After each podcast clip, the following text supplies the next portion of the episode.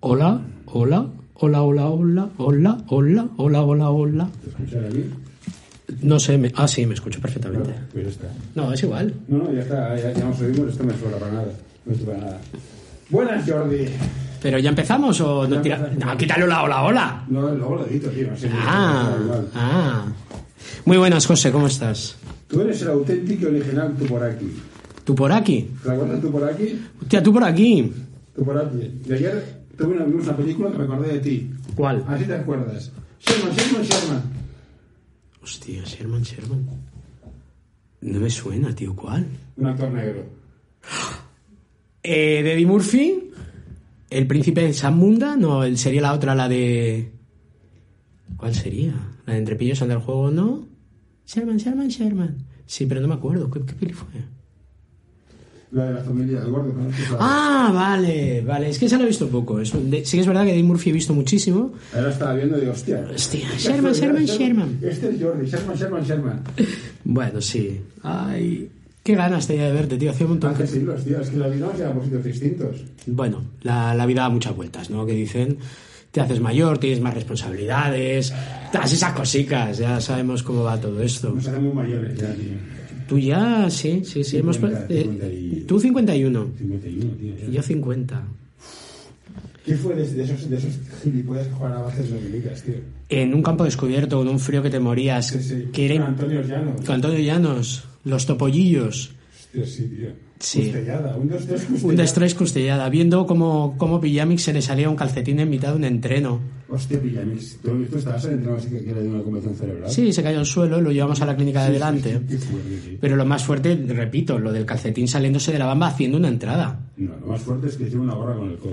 También, también. Lo que pasa es que tampoco saltaba mucho. No era difícil, no era. No, hombre, el Pillamix era un tío peculiar. Era lento, era muy lento. Era muy lento. Me acuerdo de la jugada 2, que era lo único que teníamos, que es me casco yo, Las jugadas, qué bonito. y luego quedamos campeones de Barcelona. Sí, señor, pero yo, yo no estaba contigo en el equipo. Ese año ya nos, nos había cortado a Valentín, a Diego, a Cheche y a mí. Era cuando habían venido. Era normal, era normal. Diego, Diego mejoró un montón, pero Valentín era un tío complicado. Bueno, eh, era un hombre que se tiró una canasta a, a sí mismo y la falló. Me falló. Bueno, yo lo he visto más veces, pero en mini. Ya, ya, ya no, ahí no éramos minis, éramos bastante más mayores.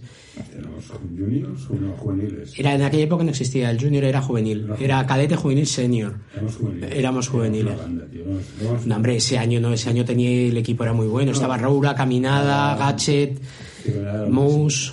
pero Era muy bueno, era muy bueno. Roura era muy bueno, tío. Sí, pero a mí me gustaba mucho más como base. Más Bueno, más- más es que Roura más no- que El duende, ¿cómo se llama el amigo del duende?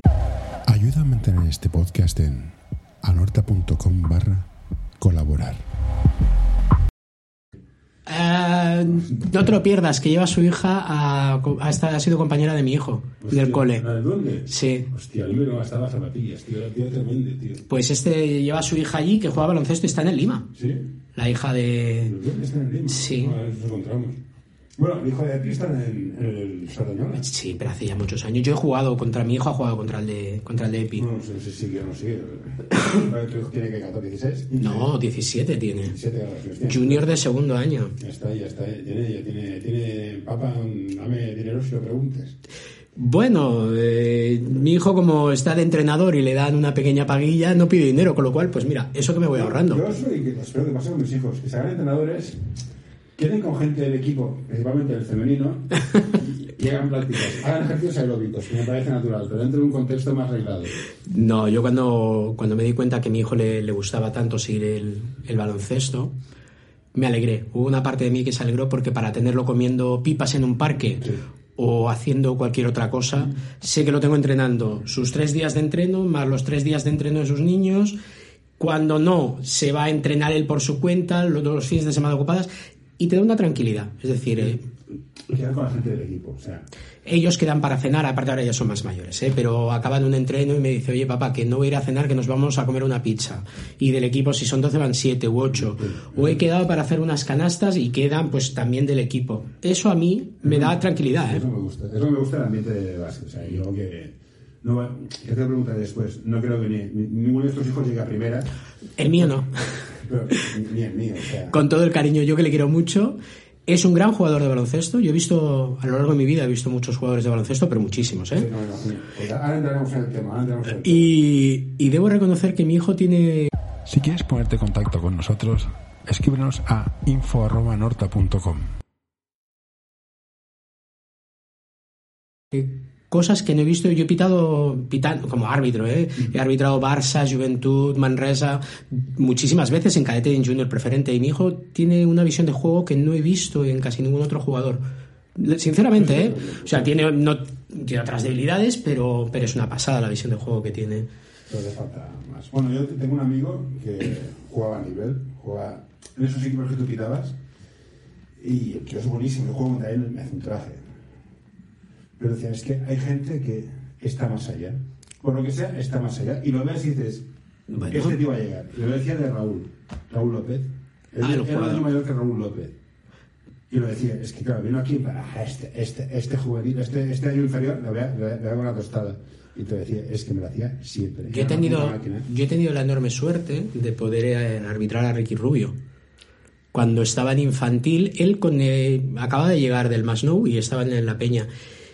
Y creo que era, no era ni infantil de edad, sino que era mini, o era, era, o era preinfantil. Y tuve la enorme suerte de pitarle. Y lo veías jugar y hacía lo que quería. Y sabías que era un jugador que podía llegar donde le diera la gana, podría hacer lo que no- quisiera. No ves tantos. ¿eh? No, no, no, no, ya te digo, pitando a según qué niveles, pues sí, ha- habiendo pitado Barça y Juventud, has pitado a muchos jugadores que luego han llegado a CB, pero los pitas igual un partido o dos.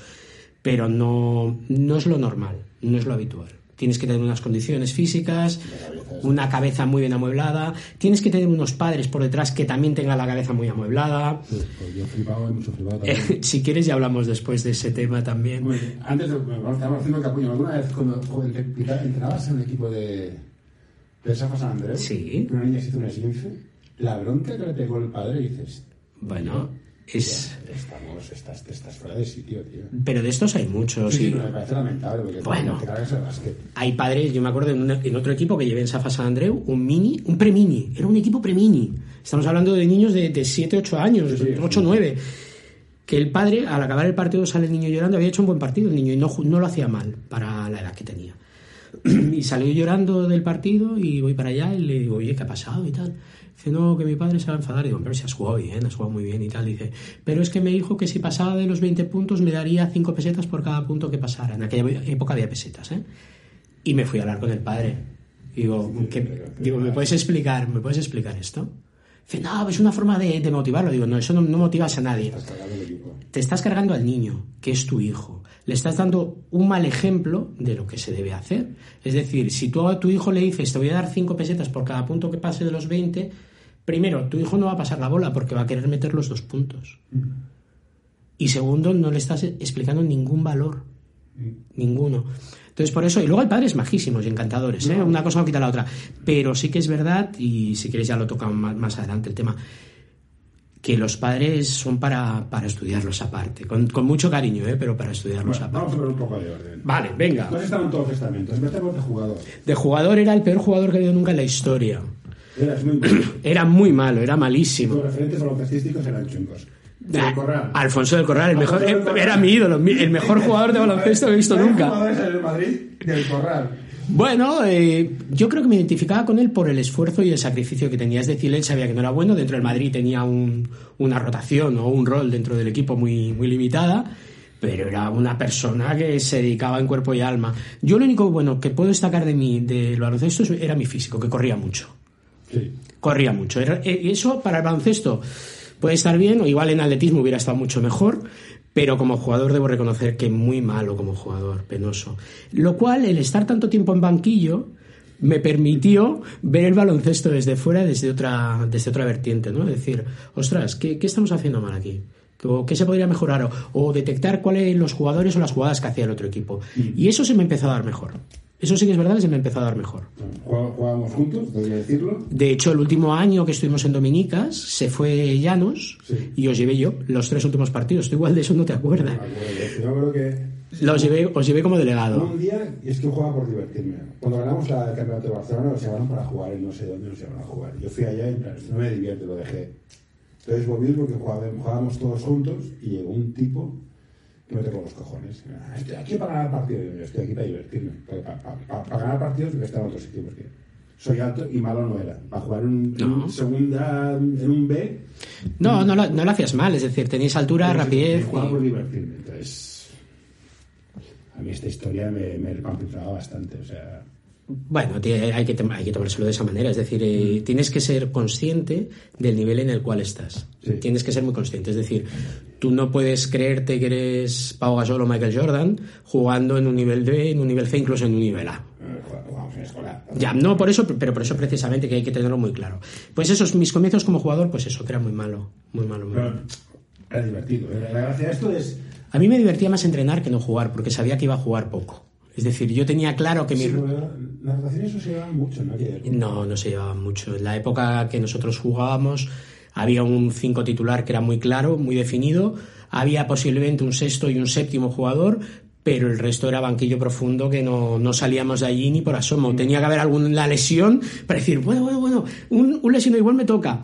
Pero no, no había mucha rotación. Entonces, a mí me divertía entrenar. Pero por lo que hablábamos antes, ¿no? De, por el ambiente. Es decir, quedábamos, echábamos unas risas, echábamos unas canastas y te lo pasabas bien, que en el fondo es lo que, que interesaba. Pero bueno. ¿Y qué más, caballero? Bueno, de aquí que, que siguiste jugando, pasaste a Ah, bueno, te explico que es un poquito de mi trayectoria. Sí, ¿qué hiciste? Ah, bueno, pues de aquí... ¿En Dominicas siguiste jugando o dejaste de jugar? No, en Dominicas, yo con 18 años tuve una lesión que truncó mi carrera, Prometedora. prometedora por otra parte, y nada, me tuvieron que operar del tobillo y aquí ya dejé completamente de jugar con 18 años. Y lo que hice fue ponerme a entrenar. Eh, ¿No hiciste el título de árbitro o de entrenador? de entrenador me saqué primero y después el de árbitro. Entonces eh, estuve estuve rehabilit- bueno, en rehabilitación, recuperando el tobillo y tal, y en el, no- en el año 1993 a- vi- me fui a entrenar a un club que se llama Safa San Andreu. Vale, sí. Eh, llegué allí, bueno, llegué a finales del 92, pero en realidad la temporada la empiezo en la, la 93-94. Eh, estuve 10 años. Diez años estuviste en el San Andreu. Sí, es Hostia, 10 años como tío. 10 años como entrenador, me aproveché, me saqué la los títulos de entrenador, yo tengo dos niveles de entrenador y ten- también puedo decir que he llevado todos los equipos, tanto masculino como femenino, en todas sus categorías, es decir, desde escuela de básquet hasta senior. Hasta senior. En- Bueno, el señor te, entrenea- te entrenaba a ti en Sí, San Andreu. era- Éramos una puta banda. sea, Era, era el equipo, el equipo más banda de todos. O sea, yo, esto hay que decirlo. O sea, el hijo puta que decidió jugar los domingos a las 9 de la mañana era un poco cabrón. Eh, lo siento, era lo que Sí, tocaba. sí, sí, sí. Pero esto de, hostia, me voy a casa a las 6, me voy, me voy a casa, tengo que jugar y dormir una hora. Lo recuerdo porque lo he hecho contigo. Sí, sí, ya, ya. He visto partidos en plan que alguien pilla tipo muerto, estáis todos en el banquillo roncando, cabrones. Bueno, pues allí, pues eso, cuando entré, empecé a entrenar ahí en... Mentira, antes de estar en Safa San Andreu como entrenador, estuve en una liga que se llamaba OAR, Hostia. Obra Atlético Religiosa. Sí, la OA, tío. En OAR, en OAR eso es donde os estuve entrenando como entrenador. Pero yo OAR. es que luego me hice también árbitro en OAR. Hostia, la OA, que desapareció, que era, es el ¿no? No, no, no, la OAR era una, era una liga que solamente había senior, no existía ni junior, ni juveniles, ni nada más. Era una liga eh, religiosa, era obra atlético religiosa, era medio del opus. Y yo me acuerdo cuando acabamos de jugar en Dominicas, nos apuntamos en OAR, y eso fue en el año, pues sería en el 89, 88, 89. Ahí es cuando yo estuve como delegado vuestro, estuvimos dos años en OAR, hasta el 91, luego ahí me hice árbitro, fue la primera vez que, que me empecé a arbitrar en el 91, del 91 al 93 estuve de árbitro en OAR. Y que mola arbitrar, tener el poder, es decir, paso. En OAR, No en era, era diferente, era muy jovencito, muy, muy jovencito y no, no lo recuerdo con especial cariño. Luego en el 93 fue cuando me, me voy de entrenador, estoy esos 10 años llevando, Diez años, tío. pues eso, todos los equipos habidos y por haber. Había temporadas que llevaba dos y tres equipos simultáneamente. Y luego ya en el 2003 me hago árbitro de la Federación Catalana de Básquet. Ah, Y estoy como árbitro del 2003 hasta el 2017. hostia. 14 años. Luego, en el 2017, ya cuando decido colgar el silbato, me proponen ser técnico arbitral y me hago técnico arbitral. Técnico arbitral para, bueno, para la gente que no lo sepa, es como la policía, como los asuntos internos de arbitraje. Eh, Bueno, luego si queréis os hablo un poquito de cuál es la labor de, de técnico arbitral. Y luego ya, eh, simultaneando con una parte de arbitraje, y al final de todo, y hasta el año 2017, estoy como directivo en la Unión Esportiva Dorta. Primero como vocal de la Junta y después durante un año estuve, estuve como delegado de Junta. Vale. Y de todas las partes que has tocado, ¿qué destacarías de cada una? Todas tienen sus cosas buenas y cosas malas creo que no encontrar ninguna. ¿Qué destacaría? Como jugador, el, lo que hablábamos, el compañerismo.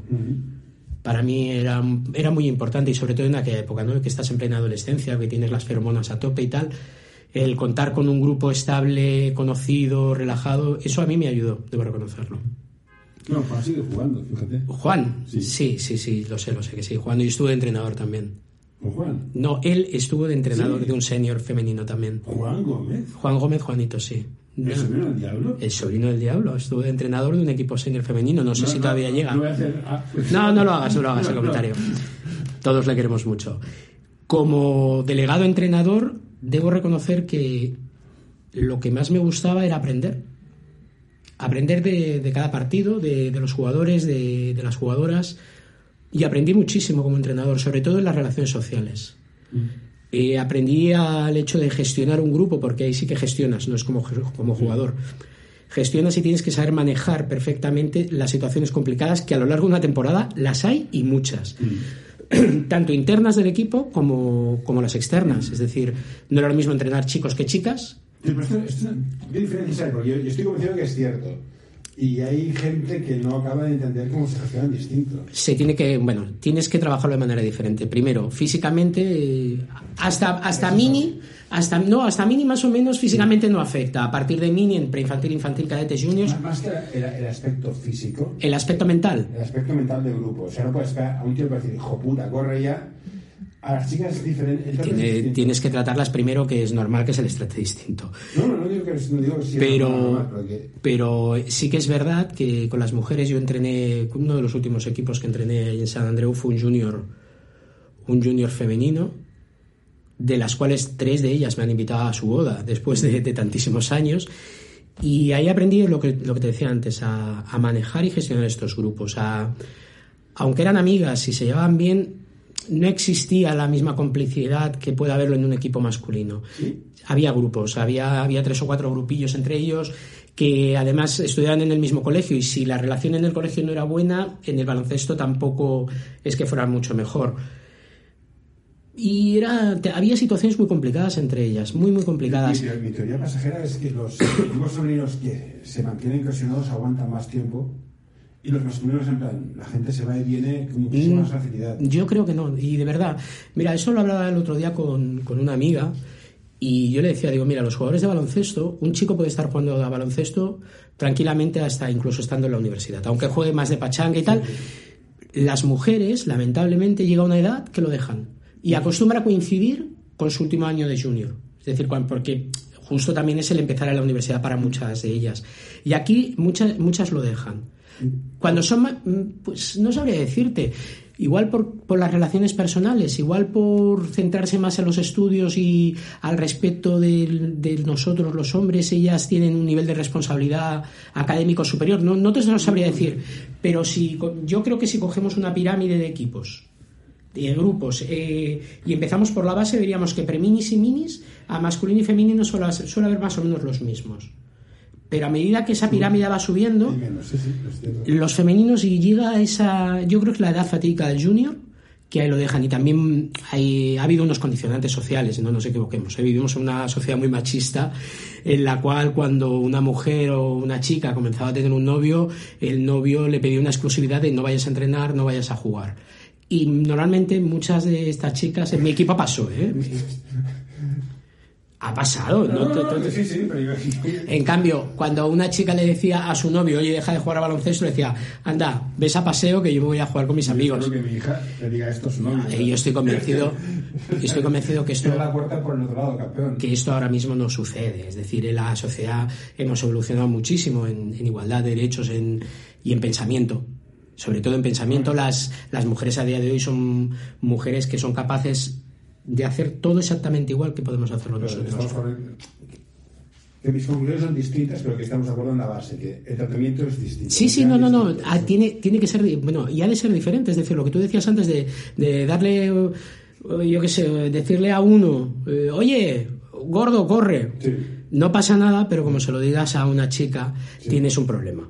Tienes un problema porque, aparte que la vas a ofender, y eso ya en sí es un problema, es que la forma que ella se lo va a tomar es muy diferente. Y como entrenador, ¿cómo sacas lo mejor de cada jugador? Sabiendo lo que puede hacer y lo que no. ¿Y cómo lo sabes? Entrenando, conociéndoles, hablando con ellos. Es lo que te decía antes, que el, Tú eres más de rollo, rollo, rollo entrenador dictatorial de... Al principio lo era, al principio lo era. ¿Vas a morir o...? Vamos a hablar, yo, de esta, este repente ficticio, otra frase legendaria. Es, es, es curioso, cuando empecé a entrenar, y empecé entrenando un preinfantil masculino, y luego pasé a, a un cadete masculino, creía que con gritos se conseguía todo. Igual porque venía también de, de los, eh, del estereotipo de entrenador que habíamos tenido, es decir, ya no será un tío que gritaba, gritaba mucho. Cuando empiezas a entrenar lo que haces es repetir aquello que tú has vivido. Entonces me debo, debo confesar que muchos días me ponía una película también muy mítica que era El Sargento de Hierro para, para motivarme e ir a entrenar, ¿no? Y empecé pues de esa manera, siendo muy dictatorial, pero me di cuenta, al poco ya me di cuenta que eso no servía. Podía servirte un partido, te podía servir dos entrenos, pero para una liga, si querías mantener la cohesión esta de grupo que hablábamos antes, era muy complicado.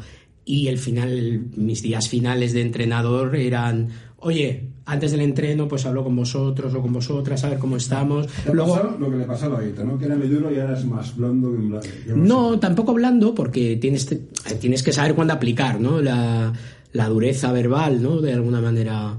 Pero sí que es verdad, con, con muchos de mis jugadores y de mis jugadoras, al final yo acabamos el entreno y nos íbamos a tomar algo. Nos íbamos a tomar algo y, y aprendía también en, esa, en, esas, en esos momentos, ¿no? En esos momentos en los cuales compartíamos pues, una Coca-Cola ellos y yo igual una cerveza, aprendía mucho de ellos, de cómo eran también sus relaciones fuera, porque dependiendo cómo fueran sus relaciones fuera, lo podías aprovechar para, para los entrenos.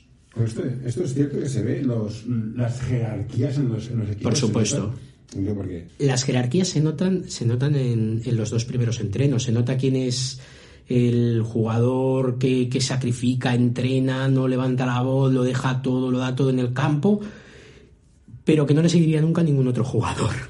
Y en cambio hay, otro, hay otros jugadores que, bueno, pues no entrenan tan bien o tal, pero que si se pone las pilas él, se pone las pilas todo el equipo. ¿Y eres de. ¿No has entrenado metes 50 puntos al jugar o No. juega, juega quien entrena? Yo juego a quien entrena, siempre lo he tenido muy claro. Es ¿Y decir, en senior también? Porque una frase legendaria en plan, ah, cuando seas senior, da igual cómo tires. No, cuando seas senior la frase era cuando seas senior podrás entrar por la izquierda con la mano derecha. Esa es la frase. Esa es la frase, sí, cierto. En, todo, en todos los equipos que, que yo he entrenado había una... Yo siempre he seguido la misma norma, es decir, para jugar has de venir a entrenar. Sí, está claro. Si no vienes a entrenar me da igual que metas 50 puntos, no vas a jugar. Si vienes a entrenar y entrenas bien, estás dentro de dinámica de partido. Que viene todo el mundo a entrenar, que viene, que todo el mundo lo hace bien, pues ahí es donde el entrenador tiene un problema. De- ¿Cómo gestionas? Porque tú estás en la época creo que no había. No, no todo el mundo jugaba, ¿o ¿sí? Sí, sí, sí. Al... En cadete ya no, seguro. No, en cadete no, pero cadete ahora tampoco. Sí, pero ¿cómo gestionas al jugador número 12? Dice, no, me caes simpático, pero tú estás pa- pa- para pagar al árbitro. siendo crueles. Siendo crueles, no, siendo o sea, crueles. El jugador Es difícil. 9, 10, 11 y 12 pagan el árbitro. Si son pequeños, si son gente pequeña, es complicado de gestionar. Es decir, en, en un infantil, que en aquella época no había periodos o cuartos, o llámalos como, como queráis, era difícil de gestionar. En cadete un poquito menos, en junior ya no era difícil de gestionar. Es decir, un junior que no juega sabe por qué no juega. No, son importantísimos esos tres jugadores que lo juegan. No, todo el equipo, es decir, eh, yo me acuerdo de la selección española se llevaban a un jugador simplemente porque sabía jugar bien a, a la pocha. Bueno, pues sí, es un nivel. Jugaba cuatro minutos por partido. Hay presupuesto. Cuatro, pero cuatro minutos y se lo llevaba, se lo llevaba Escariolo y se lo llevó Aito García Reneses a la selección española porque jugaba bien a la pocha. Pero que lo que me refiero que. Y él lo sabía, él era consciente, ¿eh? y en su equipo era titular, pero en la selección no lo era. Pero eh, por eso te digo que, ¿cómo gestionas al jugador 9, 10, 11 y 12? Hablando con estas personas, es ¿Y los decir, padres? Esa, ese es el, hijo- tema. Mi hijo es muy bueno. Ese es, el- ese es el siguiente tema, el de los padres. Pero bueno, lo, mm, siguiendo con los jugadores, lo gestionas únicamente hablando.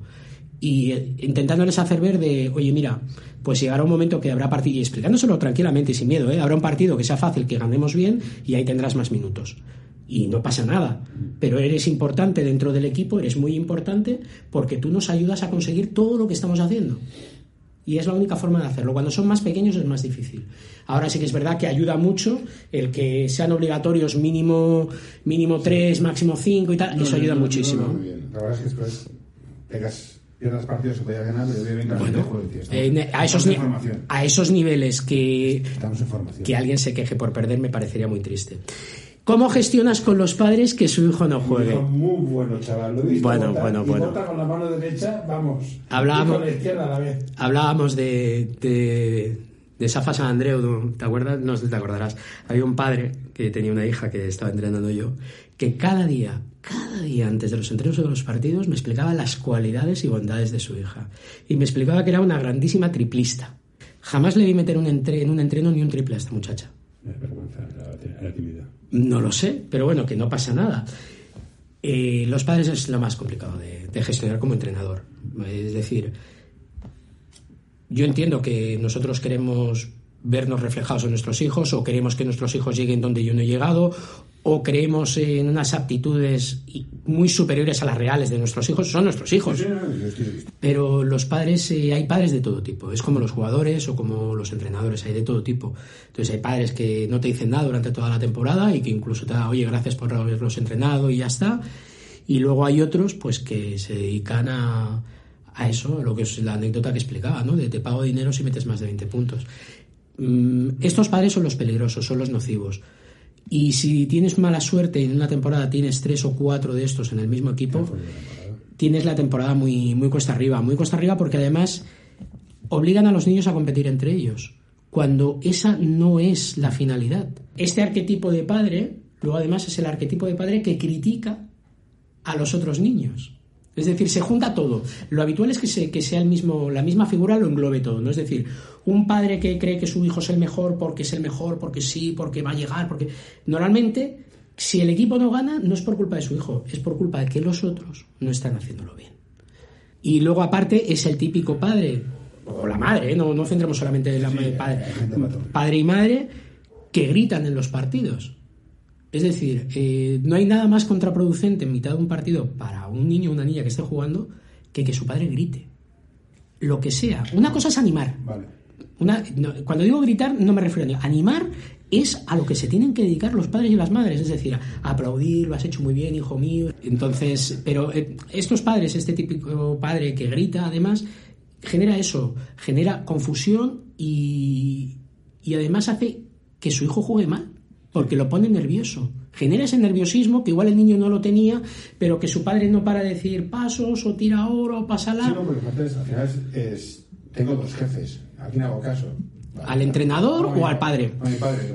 A mi padre. Eh, ya, eh, lo que pasa es que si hago caso a mi padre y mi entrenador me ha dicho que haga blanco y mi padre dice negro y hago negro, el entrenador lo que hará sería pedir un cambio y no has hecho lo que yo te he pedido, te toca banquillo. No, es, es pringas. El niño pringa siempre.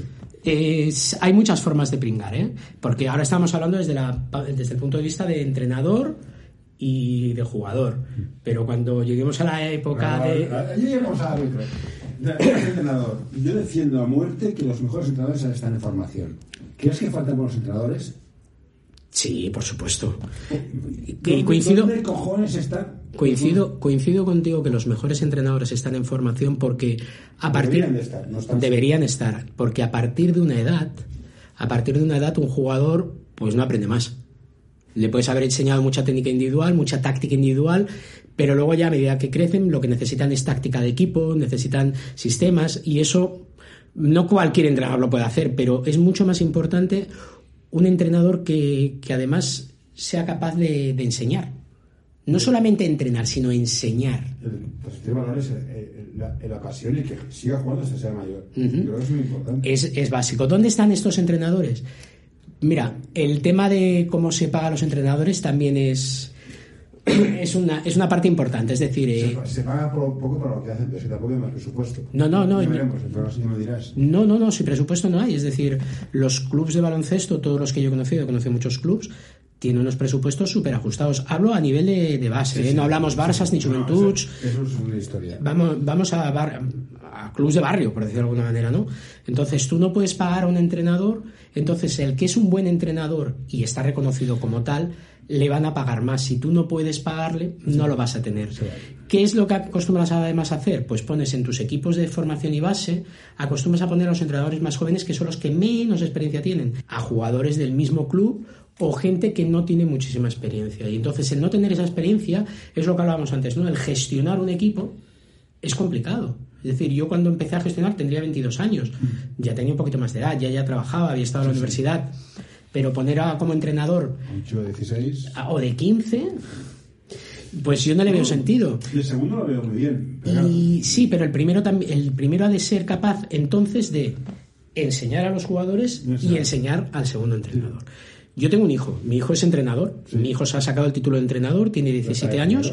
Está de segundo. Ah, vale. Está de segundo, pero a mi hijo este año le ofrecieron de primero un equipo y dijo que no, que él no se veía capacitado para llevar un equipo de primero. Yo me, me lo dijo después, ¿no? A posteriori, y le dije que había hecho muy bien. Digo, tú sabrás. Digo, pero me parece que has tomado la decisión más adecuada. Dice, no, dice, yo estoy aprendiendo. Dice, he tenido, llevaba ya, do- lleva ya, esta es su tercera temporada como entrenador. Y los primeros entrenadores que ha tenido le han enseñado cosas buenas, cosas malas, de todo, pero ha aprendido y va aprendiendo poco a poco. Pero con coger un primer equipo como primero, un equipo como primer entrenador, no estaba preparado y él mismo se dio cuenta. Incluso habiendo- teniendo el título, es decir, porque además mucha de esta gente ni siquiera tiene título. No. El primer nivel de entrenador lo, Es muy basiquillo. es súper básico, pero lo que te ayuda es a entender un poquito más el juego. Pero bueno, pues el tema de los buenos entrenadores y retomando, ¿deben estar en los de formación? Por supuesto, estoy completamente de acuerdo. ¿Y que es complicado? Sí, es muy complicado porque no hay tan buenos entrenadores para formación porque los prefieren tener pues en un junior preferente o en un primera catalana, en equipos de, de más edad. Y como entrenador, ¿has sentido la presión de no, quiero colocar este equipo en preferente, en regional, en B? No, yo ¿Cuál, nunca. cuál es el ratio que tú dices? Mira, mi equipo es este, yo quiero jugar en una, en una liga que pueda ganar el 50%, el 80% o el 20%. Yo ¿Qué siempre- el criterio que seguías para colocarte? Yo siempre he partido de la primera de la misma base, es decir, en función del equipo que tengo, debo buscar un nivel que ni me aburra ni me desespere. Entonces mm, veías en pretemporada cómo era tu equipo, si había físicamente estaba bien, qué tipo de jugadores o jugadoras tenías y calibrabas el nivel, te podías equivocar, porque además antes no había fase previa como la hay ahora, antes era una fase completa. Pero normalmente la FEDE también te ayudaba, es decir, la Federación Catalana, Federación Catalana de Básquet también te ayuda a los niveles, ellos ya saben por dónde van los niveles.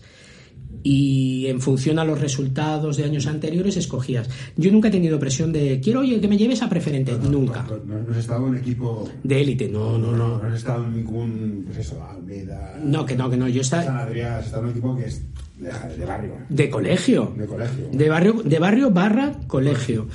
Y, y bueno, no, nunca, nu- nunca tuvimos esa presión. Incluso la última temporada que te explicaba antes, que estuve entrenando un femenino y estando en un club de, de renombre de, de Barcelona, Pero juegas en tercera. por eso, pero que, pero que la, la única espera, la única aspiración, o sea, no- en ningún momento me dijeron, no, no, tienes que subirlo obligatorio. No, no. Y incluso porque este equipo, la mayoría de partidos venía reforzado por juniors preferentes y cadetes preferentes. ¿eh? Es un preferente, es bueno que he visto yo este año. Entonces, era un equipo que podía haber tenido posibilidades, pero ellos tenían muy claro cuáles eran las prioridades dentro de, de su escala de club.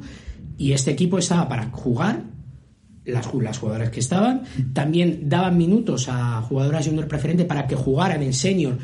Además, jugar en un senior de tercera territorial te curte, te curte muchísimo Hay, hay- hay mucha navaja ahí. hay mucha navaja, ¿no?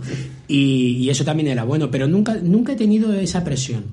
Conozco entrenadores, y esto sí que es verdad, que por la tipología de club que han estado, sí tienen, tienen esa, esa fuerza, y de hecho, como no tienen, tienen esa presión, ¿no? Y de hecho se les dice, oye, tienes que llegar a la final a 4 de España, o tienes que llegar a campeonato estatal. No llegan y al año siguiente son cortados. ¿No es normal, ya, y cerramos la parte de entrenador, que se piquen jugadores de un club a otro? Mira, Dios, No. es que No, pero eso lo podríamos hablar como entrenador, lo podríamos hablar como directivo, lo podríamos hablar de muchas maneras. Te jode, te jode el club, porque te puedes, te puedes- No, pero no solamente eso. Es decir, yo podría entender que si mi hijo es un gran jugador de baloncesto o una gran jugadora de baloncesto, y yo lo sé, yo soy el que lleva a mi hijo o a mi hija a hacer una prueba a un club. Pero lo que está sucediendo últimamente es que realmente los clubes lo que hacen es ir a buscar a esos jugadores. Eh, antes lo tenían peor. ¿Por qué? Pues porque tenían que ir campo a campo. Ahora lo tienen mucho más fácil. Hay un programa que se llama PDP, Es- en la Federación es- Catalana de Básquet. mercado de carne, estoy totalmente en contra. Yo, hombre, el mercado de carne es un poco duro, pero, Pero es eso. pero realmente te das cuenta que si te coges la normativa interna de la PDP, te indica que no puedes tener más de un número máximo de jugadores en en PDP, no sé si son dos o tres, y en el primer año. Pero como el segundo puedes cambiarlo de club, resulta que hay clubs que tienen en la PDP 8 y 9 jugadores. Con lo cual al final lo que es la PDP, que es un programa buenísimo, interesantísimo, para que tengan acceso niños, pues eso, mm, se les ha detectado y se les perfecciona. Es el programa de detección y perfeccionamiento. Pero al final es, los clubs van a pescar ahí.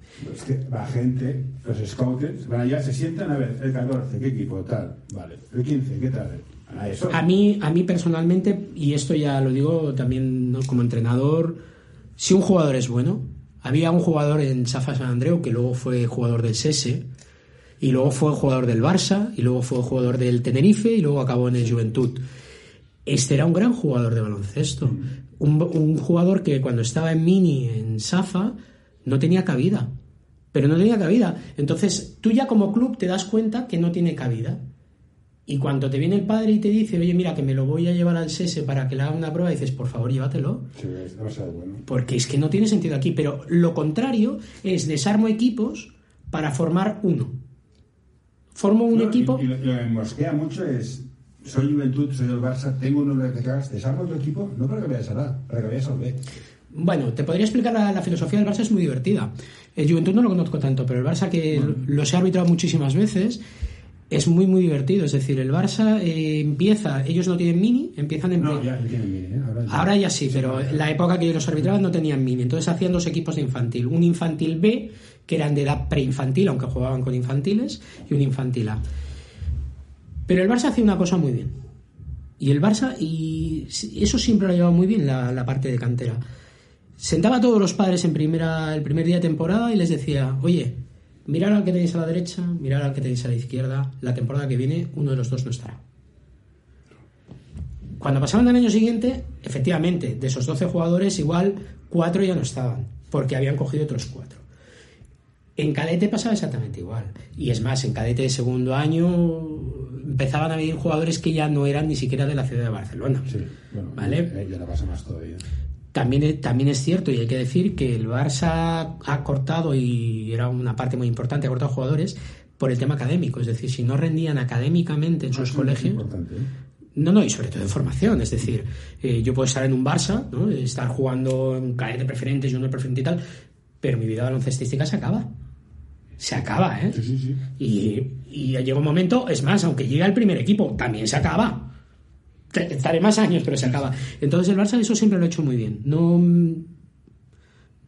me gustó cuando me lo estuvieron explicando cómo lo hacía. A mí me fastidia es que te piquen jugadoras, jugadores para tenerlos en el B por tener. Juventud ahora, no sé quién es Juventud o Barça, tienen minis. Juventud tiene minis para un tren. Bueno, Juventud A, tiene- B, El C, el D, el J, Yo creo el que habría que mirar también lo que hablas antes de la parte económica. Habría que ver cuántos de esos minis Eso. Cuántos de esos minis necesita un club mm, con- como Juventud a lo mejor o para poder sustentarse. Es decir, si tienen ocho minis masculinos. Sí, De esos ocho minis, el, el 1 y el 2, o el A y el B, o el blanco y el azul, Te, te cargas, te cargas la, la diversidad, pero bueno, oye, es lo que hay. a día de hoy está permitido. Bueno, puede, puede- yo puedo estar más, más de acuerdo, ¿no? Que no lo estoy, ¿eh? Pero entender que un padre vaya a llevar a su hijo al, al Lo que te decía yo. diga, "Oye, Pues mira, te monto un equipo y juegas. Vale, no puedes hacer nada con un padre. Pero que venga a picar con un jugador, hostia, sobre todo en formación. Mira, cuando eres cadete, dices, mira, ya tienes por los partes blandas, ya puedes empezar a pensar, pero hostia, de premio. como, como director técnico tienes que hacer una progresión a como mínimo 4 o 5 años. Es decir, tú tienes... Sí, sí, sí. Tiene- tienes que tú haces una previsión de tengo este mini, este mini de aquí cinco años, ¿dónde lo quiero tener? Como director técnico, ¿eh? Sí, sí. Y entonces a partir de ahí lo que intentas es eh, buscar jugadores que se adecúen. Pero esos jugadores deberían salir de tu propia cantera. ¿Qué es lo lógico? ¿Qué es lo que pasa? Pues que hay equipos pequeños que no tienen tanta cantera, pero lo- a mí lo que más me extraña siempre es que hay equipos muy grandes que no tengan tanta cantera. Es decir, se centran más en ¿Qué pasa, la... Tiene Mm. cantera. Tiene como cantera dominicas. No, un colegio, un colegio con dos líneas no es cantera de nada. Bueno, pero... Es algo, pero no es cantera. Pero bueno, sí, sí. Entonces yo creo, como de los directores técnicos eh, se dedican a eso. Pero bueno, eh, ya te digo, no sé, coincido contigo, no, no picar jugadores en formación. Y te a hacer de árbitro. Antes de árbitro... Antes de árbitro. Antes de árbitro estuve como director técnico también. Bueno, director pero técnico. bueno, es como árbitro. Digo como entrenador. Pero bueno, Pero tienes más clubs y mandas más. Vale. bueno, sé. eh, Te aburres más, me aburrió mucho como Si no, director si no tienes equipo, es muy aburrido ser técnico. Si no tienes equipos es aburridísimo. Y tienes equipos, vales para casa, inconscientemente, con lo cual, no, fuera. Paso cero. Paso cero. ¿Qué? Paso cero y dobles. Eh, ¿Qué ha pasado? Porque estos son dobles. O sea, esto que hacen los jugadores modernos son dobles. a ver, hay que saber diferenciar de lo que vemos por la tele Sí. de lo que vemos eh, a nuestros hijos. Yo, mis hijos, mis hijos hacen dobles. O sea, el 90% del equipo hacen los dobles que dices, tío, Te puedo- esto son dobles. Paso y campo atrás por los pelos. Mira, eh, es curioso, el baloncesto eh, se ha vuelto mucho más físico, antes era más técnico. Antes los jugadores tienen, y, y enlazando con lo de los buenos entrenadores han de estar en formación. Antes se le explicaba muy bien la técnica a un jugador y un jugador sabía perfectamente lo que era la parada yugoslava, lo que era una entrada en traspiés, lo sabía perfectamente, sin necesidad de hacer camino o pasos. Sabía lo que son dobles, es decir, yo no puedo aguantar el balón encima de la mano porque son dobles. ¿Vale? Lo sabían perfectamente. Pero todo esto ha evolucionado a algo más físico, en el cual tengo que ser mucho más rápido, en el cual tengo que ser mucho más fuerte, y esa rapidez y esa fortaleza que la tiene la mayoría de jugadores a, a día de hoy, ha hecho que pierdan esa finura jugando a baloncesto. Es decir, es muy complicado ver a un jugador fino, fuerte y robusto. ¿Por qué? Pues porque quiere ir demasiado rápido y se le obliga a hacer esos dobles o le obliga, pero no porque él quiera hacerlo, sino porque su propia fuerza y velocidad le, obliga, le obliga en cierta manera a hacerlo. Es complicado, volvemos a lo mismo. Tienen que tener una muy buena técnica individual desde abajo y a partir de ahí desarrollar su físico. Y todo eso compenetrarlo. Es así. Yo estoy de acuerdo. Eh, Primero la técnica, luego el físico. Luego, además, tú decías, yo estoy convencido que mi, que mi hijo hace dobles, tal. No, es que me no. o sea, Todos. Te pongo un vídeo. Todos. Todos los No sé si jugadores. es pelota o es una bandeja. Todo- todos los jugadores de baloncesto, todos hacen o pasos o dobles en algún momento dado del partido. Todos. Todos. Eh, ¿Cuándo es más, cuándo se nota mucho más? Por ejemplo, cuando vemos un partido de ACB. Lo que pasa es que ACB ya hablamos de un nivel, son partidos de, es una liga económica, es decir, eh, están para ganar dinero. Entonces ahí se permite mucho más de lo que se permite la, eh, aquí la Federación Catalana de Básquet. Es decir, un jugador de, de ACB que se vaya a pegar un mate espectacular, aunque dé un pasito de más, pues no pasa nada. Los niños ven el vídeo. Ese es el problema, que yo como niño quiero imitar lo que hacía Jordan o lo que hacía Patty Kewin, bueno, quien fuera. Los, de ahora. Los, Ah, los, los de ahora, bueno, los de ahora, pues quiero a Stephen Curry a- y a todos estos, ¿no? Que es- Pero, eh, claro, si yo hago lo que hacen ellos, estoy, estoy incumpliendo el reglamento. El reglamento, leído, si nos leemos el reglamento de, de básquet, te deja muy claro lo que se puede o, se- o no se puede hacer, ¿vale? Hago ¡Oh, puta! ¡Cabrón! ¡Se están pegando! ¡Pita algo! ¿Qué tal? Es curioso, yo nunca oí nada en la grada. no. Yo debo reconocer que llego a hacerme árbitro que ya era muy mayor. Yo tenía, cuando me hago árbitro ya tenía 31 años. Bueno, una experiencia que 31. va bien para ser árbitro. Sí, sí, porque es lo que te decía, como ya había visto como jugador y como entrenador, había eh, facetas del juego que ya me las sabía, ¿no? Entonces me hago árbitro, primero me dan para pitar, evidentemente, empiezo de nuevo, pues pre-minis y minis.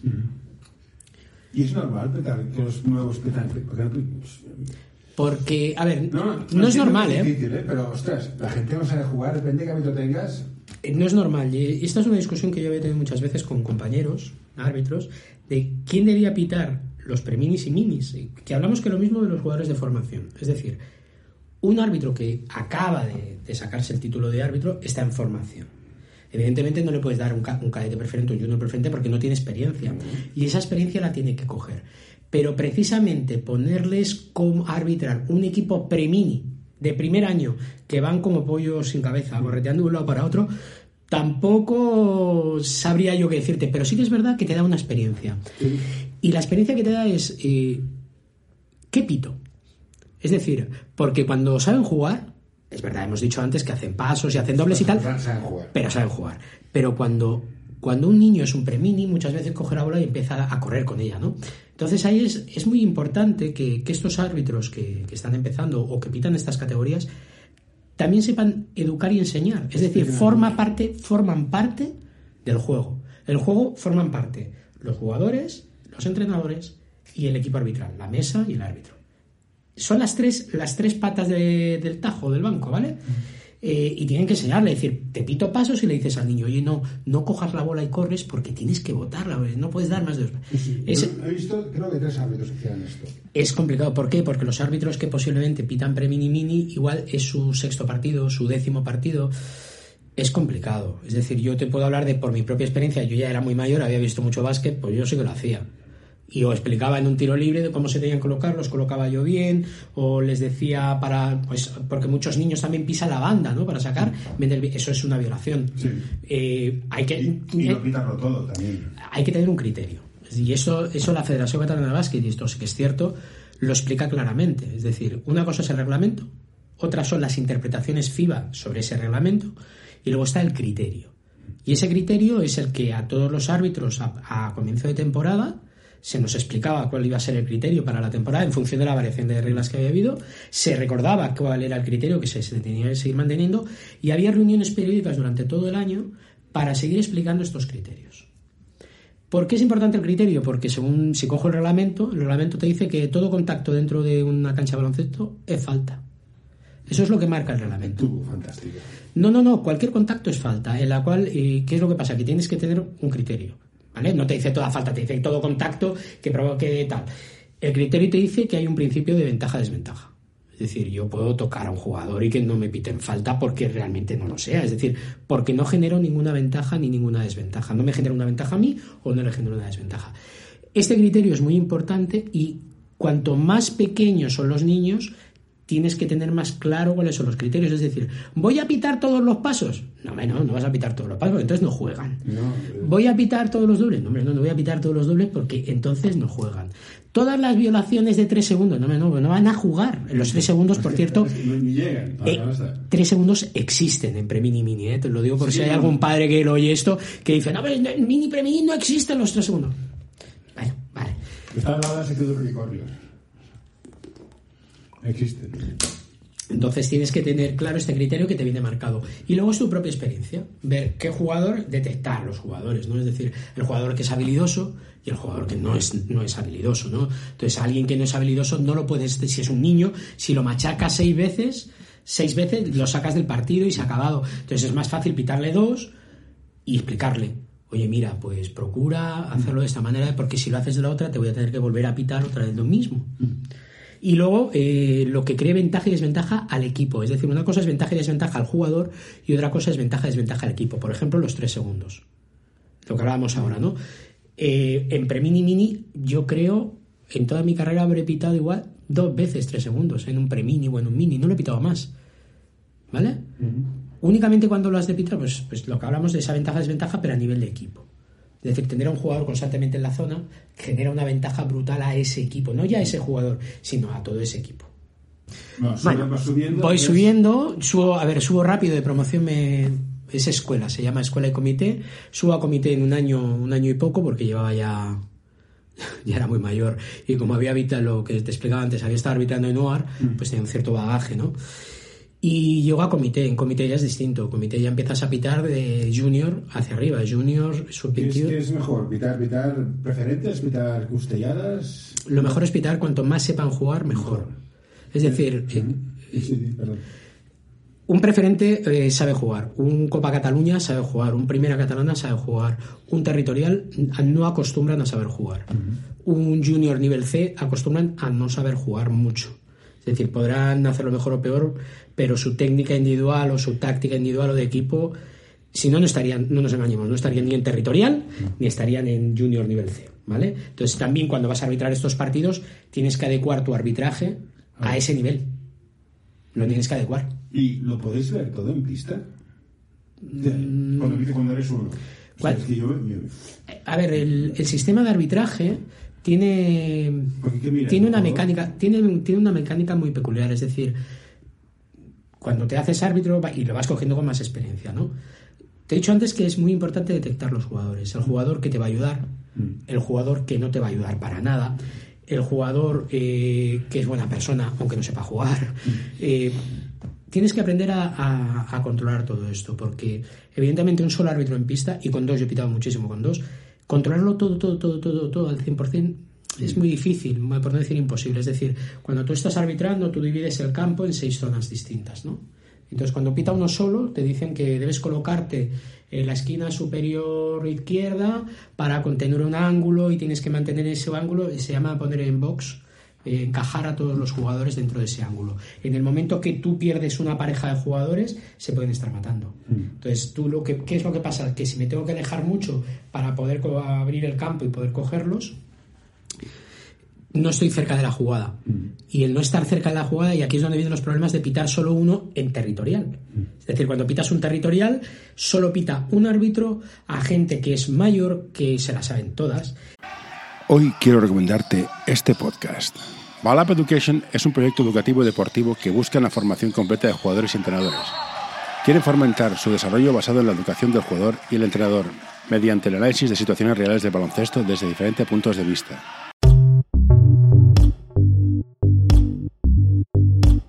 L'Associació Catalana d'Entrenadors i Entrenadores de Bàsquet dona suport a iniciatives que, com aquest podcast, treballen per millorar la formació, suport, acompanyament i promoció dels entrenadors i entrenadores de bàsquet. Vine a conèixer-nos a acep.es. Som com tu.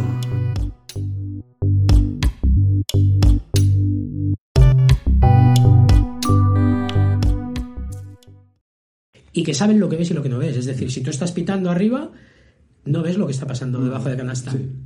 Y ahí puede haber de todo, la guerra directamente. Entonces, la experiencia te da que sepas qué puede estar pasando. Pero hay una ley de- del arbitraje que está muy clara.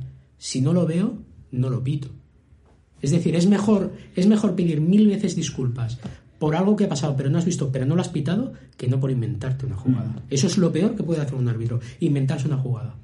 Porque no es defendible. Es decir, yo puedo defender, oye, mm, que me ha, me ha dado un palmeo en la mano mientras votaba.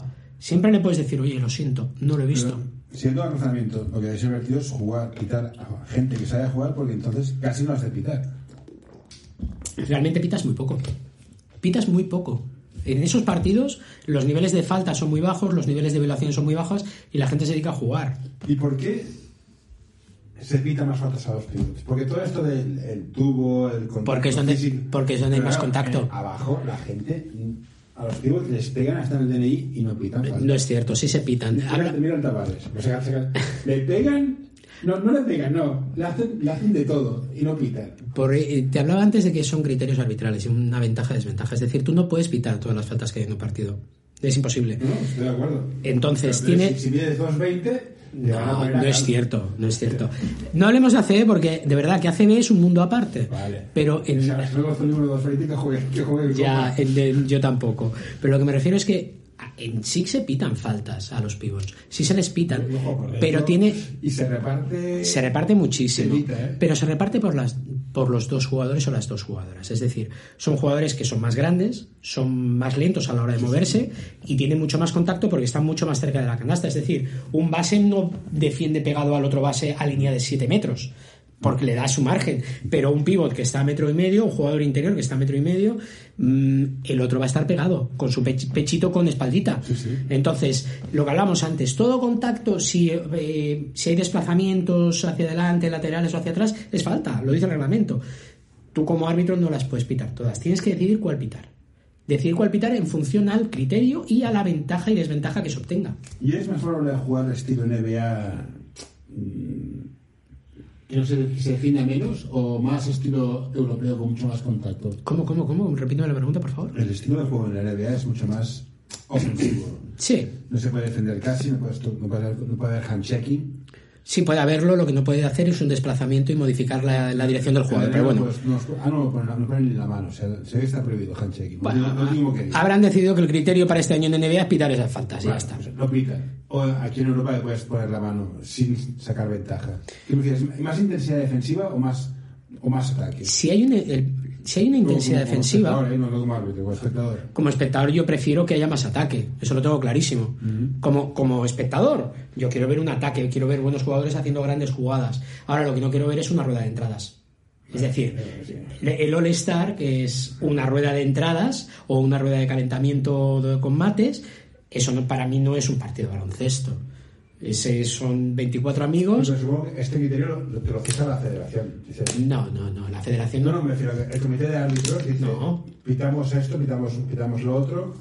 La- lo que te dice la federación, lo que te dice el comité de árbitros es hay que aplicar el reglamento con un criterio y en función de ventaja y desventaja. O sea, la teoría de Aito es, ci- no es cierta. Defiende como si te- como haciendo 40 faltas y te darán 20. Si haces 40 faltas a la- en la Federación Catalana de Básquet en un No, segunda... digo, la teoría de Aito. No, no, no, la- pero es que la teoría no es una teoría de Aito, es, él, él lo ha dicho. Pero eso, igual para ACB puede estar bien por el motivo que sea, pero aquí en Catalana yo he llegado a pitar partidos de pitar igual a cada equipo 36 faltas, 72 en todo el partido. Que es una brutalidad, ¿por qué? Porque las hacían. Porque además, y es lo que te explicaba antes de los territoriales, no pitar según qué cosas te puede complicar el partido. Muchísimo, sí. Mucho. Yo te. Mira, yo me acuerdo de. Puedo contar batallitas, ¿no? Sí, sí, claro. Vale, esto, esto es internet, cabe todo. sea, Cabe todo, ¿no? banda. Mira, eh, la peor categoría para pitar, la peor de todas, ¿eh? es o el tercera femenino o el, para mí como árbitro, ¿eh? hablo para mí, era el pitar un tercera femenino o un territorial masculino. ¿Vale? Primero, son categorías que la gente ya es mayor, que la gente ya viene resabiada de muchos temas y tal. Saben que no se juegan nada, porque no, no se juegan absolutamente nada, y les da igual todo. Entonces, depende, a medida que te haces mayor y vas pitando más, coges más experiencia. Me acuerdo de un partido que pitaba por segunda vez a un equipo. Por segunda o por tercera vez. Los había pitado ya más veces. Ya sabía cómo jugaban. Lo que hablábamos de detectar los jugadores, sabía qué jugador era el que me iba a complicar la vida. Y jugaban contra otro territorial, pero era un territorial peculiar. ¿vale? Este territorial en realidad era un antiguo junior interterritorial que por edad no lo quería meter en sub-21 y les crearon un territorial. Con lo cual eran chavalines de 19 años que corrían como gamos, que sabían jugar a baloncesto, pero estaban en territorial. Oye, su club lo había decidido así. Sí, sí, pero. Claro, yo veo el partido y yo ya sé por dónde van a ir los tiros. Uno, gente de 30 y muchos pasados y que, bueno, pues muchas eso. cervezas. No, hombre, con muchas cervezas No, no. que, que tienen vida, o sea, que, que son mayores. Y otros jovencitos que corren. Como yo ya conocía al equipo este, dije, pues lo tengo claro. Digo, el primer cuarto a pitarlo, todo. Y efectivamente, los tres primeros minutos de partido real duraron 25 minutos. Pues ya estábamos en bonus. Eso sí, el jugador que era el que a mí más me preocupaba, porque era un jugador que no ayudaba, que no quería jugar a baloncesto, que era un jugador agresivo, porque ya lo conocía, este en tres minutos llevaba tres faltas. Con lo cual se fue al banquillo. Entonces, eso hizo bajar la tensión del partido. Entonces, a partir de ahí ya puedes gestionar un poco mejor. Pero tienes que tener también muy en cuenta en dónde has puesto tu listón de faltas. Es decir, si yo pongo un listón de faltas de como me mires un poco girado y me roces con un dedo, te pito falta, la siguiente la tienes que pitar igual. Y esa desescalada de faltas lo tienes que hacer muy progresivamente. ¿Vale? Este partido pide muchísimas faltas. Todas eran falta. Todas. Pero sí que es verdad que al principio tuve que aumentarlo porque sabía lo que iba a pasar, si no. Y además, es lo que te decía que era complicado pitar tanto el tercera femenino como el territorial, porque va solo un árbitro. Yo como árbitro siempre había dicho lo mismo. Estas categorías son precisamente las que tienen que ir dos. Un junior preferente lo pita uno perfectamente. ¿eh? No necesitan dos árbitros. O sea, jugar. Juegan. ¿Y aquí los públicos y, la- y los entrenadores ayudan a los árbitros? ¿En qué categorías? ¿En todas? A ver, eh, Te he explicado antes, mira, los entrenadores, la mayoría de ellos, ¿sabes? Sí, sigue, sigue, perdona. digo, la mayoría de los entrenadores hacen su cometido, que es entrenar. ¿Vale? La mayoría, la inmensa mayoría se dedican a entrenar. La inmensa mayoría saben mucho de baloncesto. Sobre todo cuando más mayores son, lo hablábamos de experiencia y tal. Los más jovencitos no tienen tanta experiencia, pero tienen esa timidez de no protestar mucho por lo que pueda pasar. Entonces, por ahí te podría decir, hay casos, hay casos de entrenadores y la gente que ha jugado a baloncesto los conoce perfectamente, que no merecen estar en- sentados en ningún banquillo, no lo merecen, porque son auténticos, auténticos psicópatas del baloncesto. Yo he visto algunos, sí. Bueno, yo, yo podría identificarte tranquilamente tres que yo pienso que no deberían dejarles dejarles tener ningún equipo a su cargo. Pero bueno, decisión de los clubes, decisión de la federación, sí, y aquí he no visto- he visto- Pero ¿Cómo hablan entrenadores a los jugadores? En plan, es eso, es, eso está prohibido, ¿eh? no. Eso está prohibido. Es decir, un entrenador no puede menospreciar a un jugador o jugadora delante de un árbitro porque es técnica directa. No, de su equipo, ¿eh? Sí, sí, sí, sí, de su equipo. no. Esta regla cambió hace unos años. No, no, sé, yo, la vi y dices, es mi hija y no pises este club en tu vida. Yo he pitado técnicas a entrenadores por insultar a una jugadora de su equipo. Sí, me parece bien. Entonces, por eso te digo, pero, que, pero quitando estos casos aislados, la inmensa mayoría de, de entrenadores ayudan a, ayudan a los árbitros. También por una cosa, porque saben que se lo van a encontrar más veces. Es decir, yo en mi última temporada, eh, yo estaba en Primera Catalana, Primera Catalana es la antesala de Copa, y allí son, dos, son tres grupos. Mm, Es eh, tres o cuatro grupos, pero llega Girona, Barcelona, Tarragona, tal, ido a pitar por todas estas zonas, pero al final hay una serie finita de árbitros que pitan primera catalana. Entonces, ¿qué es lo que pasa? Que al mismo equipo igual lo pitabas tres veces por temporada. Al principio, en mitad y al final. Entonces, los entrenadores tampoco son tontos, saben que vas a volver a tocarle. Pues oye, si te pueden ayudar mejor, como mínimo no te protesto mucho. Y si te dicen algo, la mayoría de entrenadores, que es lo que te decía antes, saben de baloncesto y saben el reglamento. Entonces, cuando te piden algún, se quejan de algo, hay que escucharlos. Eso quería decir, si saben el, regla- si saben el reglamento o deberían sabérselo más. Se lo deberían saber más, pero muchos de ellos, y sobre todo ya a niveles de primera y copa, se lo saben perfectamente. De hecho, hay reuniones de la federación en los cuales se reúnen árbitros de primera y copa con, con entrenadores. No, no, sí. Hay una apuesta en común, se ponen todos, eh, su- suele ser a principio de temporada. Entonces, claro, ahí explican pues cuál es el criterio que lo oye, pues no te salgas de tu zona, tío, que no sé qué y cuál. La mayoría se saben el reglamento. Pero volvemos a las a las percepciones o a, la- o a las visiones. Es decir, yo como árbitro dentro del campo tengo una visión del juego. Un entrenador desde su punto de vista tiene otra. Entonces, lo que yo he visto muy claro y para mí es una cosa, él desde la otra punta lo ha visto de otra manera distinta. Y que en el fondo lo que está reclamando tiene razón, pero no ha sucedido. Y, y entonces hay que escucharlos. Luego otra cosa son las formas. Hay entrenadores que ya los conoces, que sabes que son muy calmados, otros que son buena gente, pero que se exaltan muchísimo. Entonces hay que saber llevarlos y decir, oye, mira, No, no es, no es muy partidario de evitar técnicas así rápidas. es que no tiene mucho sentido. Es decir, la No, no, técnica es el antes último... Yo, yo he visto gente que fuerza técnicas. Sí, a ver, si, la- si tú... No sé si sirve para algo o no. No, a mí personalmente nunca me, que me forzaron una técnica la he pitado porque sabes que te la están forzando y tú se la pitas pero sigues pitando exactamente igual es decir cuando hay un- cuando te forzan una técnica es porque quieren que en tu cabeza varíes la forma de arbitrar Sí, claro, evidentemente. claro entonces si tú pitas una técnica Tú como entrenador lo habrás intentado hacer. a mí no como entrenador creo que como entrenador me habrán pitado dos técnicas en toda mi carrera ¿eh? o sea yo yo gritaba muchísimo en los partidos gritaba como un loco pero yo al árbitro nunca le dije nada porque el árbitro se dedica a arbitrar Bueno, bueno, entonces Por eso te digo que yo no, no soy. Y como árbitro, pitar una técnica es el último recurso que te queda como árbitro. Es decir, lo que hablamos antes del diálogo y hablar está muy bien.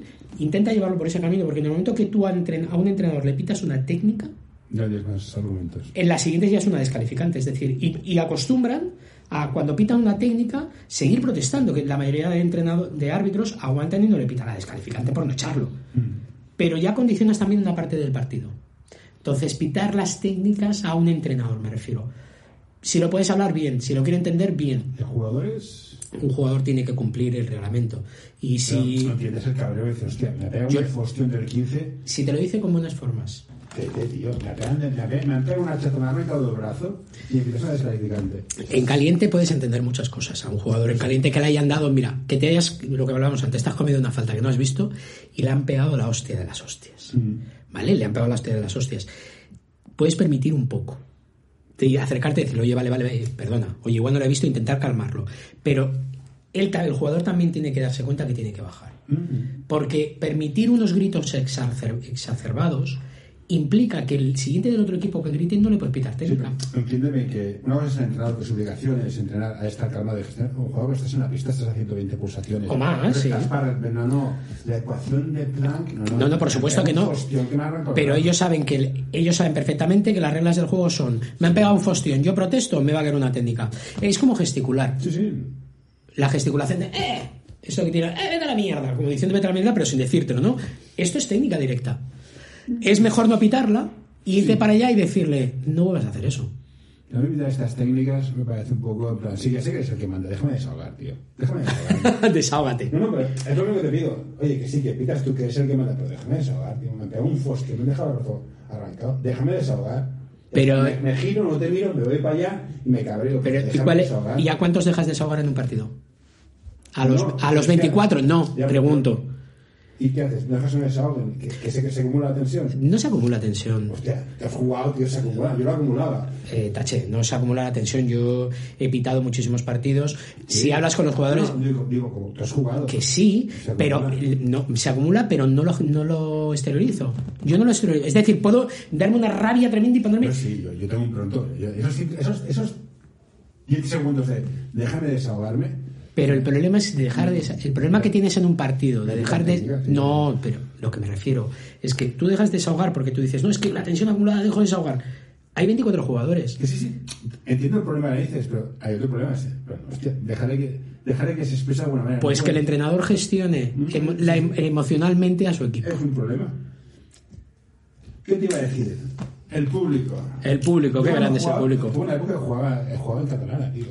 Gente importante. Y odias a los pueblos era el cojone perpetuo. ¿Qué tal a los pueblos? Es maravilloso. La amalgama de insultos que tienen es, es divertidísima. Y, y llevas varios. Bueno, ah, bueno, a mí me. que sobre todo catalán, ¿no? El público, a ver, el público debe entender a lo que va. Va, lo que pasa es que no es lo mismo. Hay que saber diferenciar lo que es el público de niños, un público de, de Barcelona, de un barrio, o el público de un pueblo. Con todo mi respeto, ¿eh? Los niños, ¿quién es el público que va a ver un partido de niños? Padres. Son padres que van a ver a su hijo, que hablen lo que hablábamos antes, ¿no? Que lo que deberían hacer es aplaudir, animar y no hacer nada más. Que luego siempre hay alguien que sobresale y se está en la zona de los unicornios, como decías tú, seguro. Bueno, eso ya es disciplina de, de club, ¿no? De decir, oye, quiero o no quiero mantener a este tipo de padres. Luego está el público que dentro de Barcelona o en ciudades grandes va a haber un partido de baloncesto que no tienen familiares dentro, pero no tengo nada mejor que hacer esta tarde. Sí, a veces, pasa. Claro, pasa, yo qué sé, me voy y veo un partido. Entonces, de estos hay de los que no son de ningún equipo, que les da igual, Sí. ven, ven baloncesto. Es lo mejor. Luego están los, af- ah, los aficionados eh, más en, Los motivados. Sí, los más motivados, vale. Y estos pues serían como los padres, ¿no? Eh, no soy padre de ninguno de estos niños, pero me lo llevo en mi sangre y tal. Y grito, bueno, volvemos a otra vez a disciplina de, de equipo, ¿no?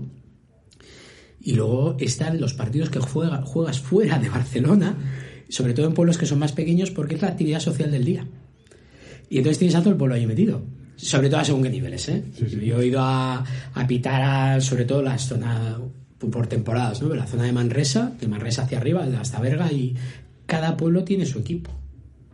Cada pueblo tiene su equipo y encima, como juegan ligas que más o menos son todos de ahí, son duelos A muerte. a muerte en Bangkok. Y entonces hay- son partidos en los cuales le tienes al público que está constantemente animando o constantemente gritando. Yo debo reconocer, debo reconocer que tengo una enorme suerte, que es que cuando estaba en un pabellón abajo no oía nada de la grada. Es decir, se tenía que callar todo el mundo para que oyera a una persona que gritaba, ¿vale? Pues es una suerte. Sí, porque como al final grita todo el mundo, o sea, tú estás en un pabellón en el cual hay unas gradas, pero tú estás abajo, tú oyes un runruneo. Y bueno, si, si todos gritan a coro lo mismo, también lo oyes, pero como en- no oyes. No lo oyes. Curioso. Está, eh, es me- mejor, ¿no? Para mí, yo, a mí me pasa, eh, yo tengo compañeros que no, que le, que le sentaban muy mal y tal. Pero luego hay una, hay una cosa que, que hay que tener en cuenta y que, que es algo que los árbitros tienen y se puede hacer. Tú puedes echar al público. Sí. Yo he echado a público.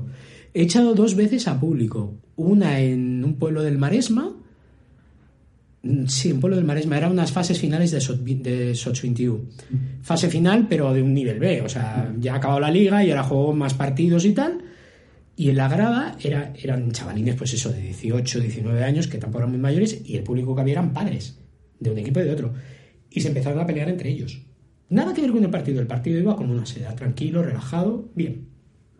Y ellos en la grada empezaron a, enfadarse, a pelearse y a gritar. Claro, los jugadores paraban, pararon del partido, se quedaban así mirando. Digo, ¿qué pasa? Dice, mira. Y llamé al delegado de campo y le digo, toda esa gente la quiero fuera.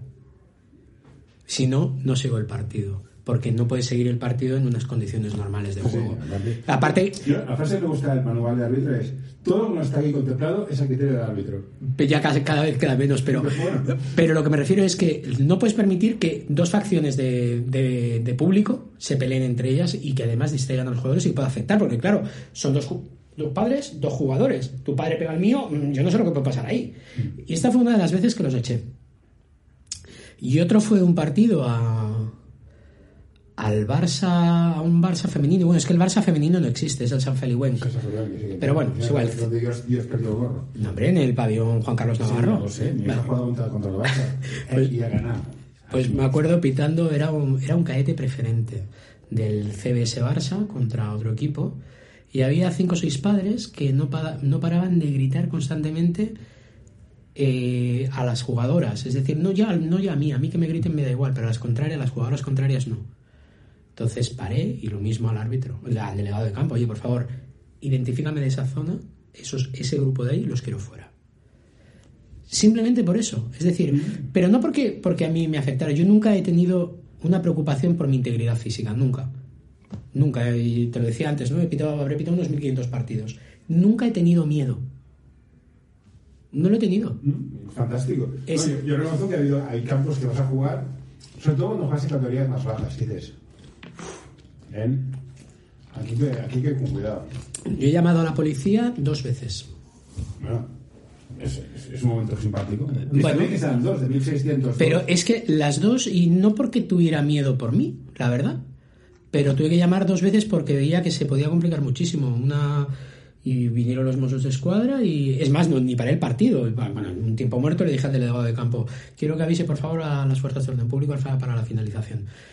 No por nada, pero bueno, mm, la gente también tiene que saber que existe esa posibilidad. Es decir, yo voy a ver, voy a ver un deporte. ¿Vale? Yo entiendo que muchas Sí, veces tengamos que A desahogarnos. A veces perdemos el oremos, digamos, en un deporte. Yo Y los árbitros se equivocan, como los jugadores, evidentemente. Primera premisa de un árbitro. Cuando te haces árbitro, lo primero que te dicen es que sepas que en todos los partidos te vas a equivocar mil veces. Sí, sí. Que lo Que a sepas. veces más o menos. No, no has pitado la última jugada. No, Ese- no, pero he pitado 200 faltas y de las 200 una estaba mal. Bueno, un 0,5%. no Ya, lo que pasa es que sí que te dicen que te vas a equivocar mil veces, Pero escoge, escoge cuando te equivocas. Si fuera tan fácil. Sí lo es. Es más, mira, el, el arbitrar sí, es, es como un trabajo. Es decir, el arbitrar es estar concentrado. No puedes estar, no puedes estar arbitrando un partido y estar pendiente. Por, por eso te decía lo del no, estoy de público. acuerdo, pero yo he visto arbitrajes y me he indignado muchas veces, pero la única vez que he visto un arbitraje que es en plan, os habéis cagado, fue una final de la Copa con instant replay, fue Madrid-Barça, Un, un campo atrás. no, no, no, otras no, yo, yo que fue uno que fue, fue falta, no la putaron, una canasta que anularon. Ah, sí, fue hace dos años. sí. Yo creo que ahí, Cometieron una serie de errores arbitrales. seguidos, y el primero les llevó al segundo. Y el segundo al tercero, pero lo que me refiero es Pero bueno, aparte de eso, es eso, dices, hay dos, tiras 200 faltas, y que te puede joder más o menos, pero bueno, es que a mí me da igual, yo estoy en categorías chungas, entiendo la base de joda, porque es una pasta, pero... tú piensas que como árbitro tú tienes que decidir en, en décimas de segundo una situación. Pero en el baloncesto es un deporte muy rápido. Sí, Entonces hay muchísimas situaciones que tienes que ir decidiendo si arbitras. Complicado, yo de verdad que, y además muchas veces lo he dicho, es muy interesante que un jugador o un entrenador arbitre, pero no un partido, que arbitre una serie de partidos. Es muy difícil, no sé. Entonces, a partir de ahí te darás cuenta, la gente se da, sobre todo porque todos estamos en el mismo deporte, de lo complicado que es la, la otra situación. Es decir, Eh, eh, pues, eso estoy de acuerdo contigo, por eso yo estoy a favor de quitar el bar. el VAR, el, Sí, eh, el Replay, Sí, eso yo- solo está en la CB. No, pero yo- Y no va a llegar a la catalana, yo, ¿eh? Yo optaría la ACB, o sea... Pero es que la CB es otro mundo distinto. Sí, sí, pero- Tache, es que no tiene nada que ver, Me ¿eh? parece muy bien y tienes razón, pero eso de la gente sí, mira, es igual que los niños quieren jugar como juega el, el resumen de la NBA. He visto un resumen de no sé quién ha metido 20, ti- 20 puntos. Sí, claro. Pero no has visto la- las que se ha tirado antes las zapatillas. Yo ya te digo, Yo, el, yo lo miraría, pero bueno, no es una cuestión Es- personal que, insisto, es un negocio, pero donde todo el mundo intenta reflejarse. Pero bueno, mira. Y nada, y como árbitro, pues eso, la, la tipología de, de, de público pues es esta. Y luego hay público de todas. Yo he parado en mitad de un tiempo, de un tiempo corto, una media parte de un grupo de padres que están protestando constantemente de tres segundos. Yo he llegado en la media parte y le decir, oye, ¿queréis que os explique la regla de los tres segundos para que la entendáis? Explícamela. Y, y me- y los padres me lo decían, ah, pues sí. Y yo les explico la regla de los tres segundos. Para que dejaran de protestar, digo, digo, no es por nada, digo, que a mí me proteste me da igual. Porque no los voy a pitar porque no tienes razón. Entonces, como yo ya lo sé, digo, te lo explico a ti, así no te desgañitas gritando y encima tu hijo no te irá a desgañitarte y no tendrá, no protestará, porque si él protesta igual sí que le pito una técnica. Y se la expliqué, la entendieron perfectamente. Me protestaron todo lo demás, ¿eh? Pero los tres segundos ya no. un árbitro. Dije, ¿me quieres explicar cuál es el criterio para definir el, hacia dónde sacan después de una lucha? Fuera del campo, digo, a tus órdenes. Total, eres árbitro y al final dices que ya me he cansado de arbitrar, porque no podías llegar a CB o esto está. No, hombre, yo ACB con la edad que tenía era inviable. Porque no, cuanto más sabes, mejor, ¿no? No, cuando. No, pero hay. Hay cuotas, digamos. No, no es que haya cuotas, pero es que además para llegar a CB primero que has de ser un gran árbitro. Yo no era, no era malo, y puedo decirlo con, con orgullo, no era un mal árbitro, pero no era excepcional. Yo conozco a todos los árbitros que están en ACB que son catalanes y he pitado con todos ellos. He pitado con todos ellos y son unos árbitros excepcionales. Pero yo empiezo a arbitrar, que es lo que te explicaba antes, muy tarde. Con 30 años no puedes llegar a CB, es imposible.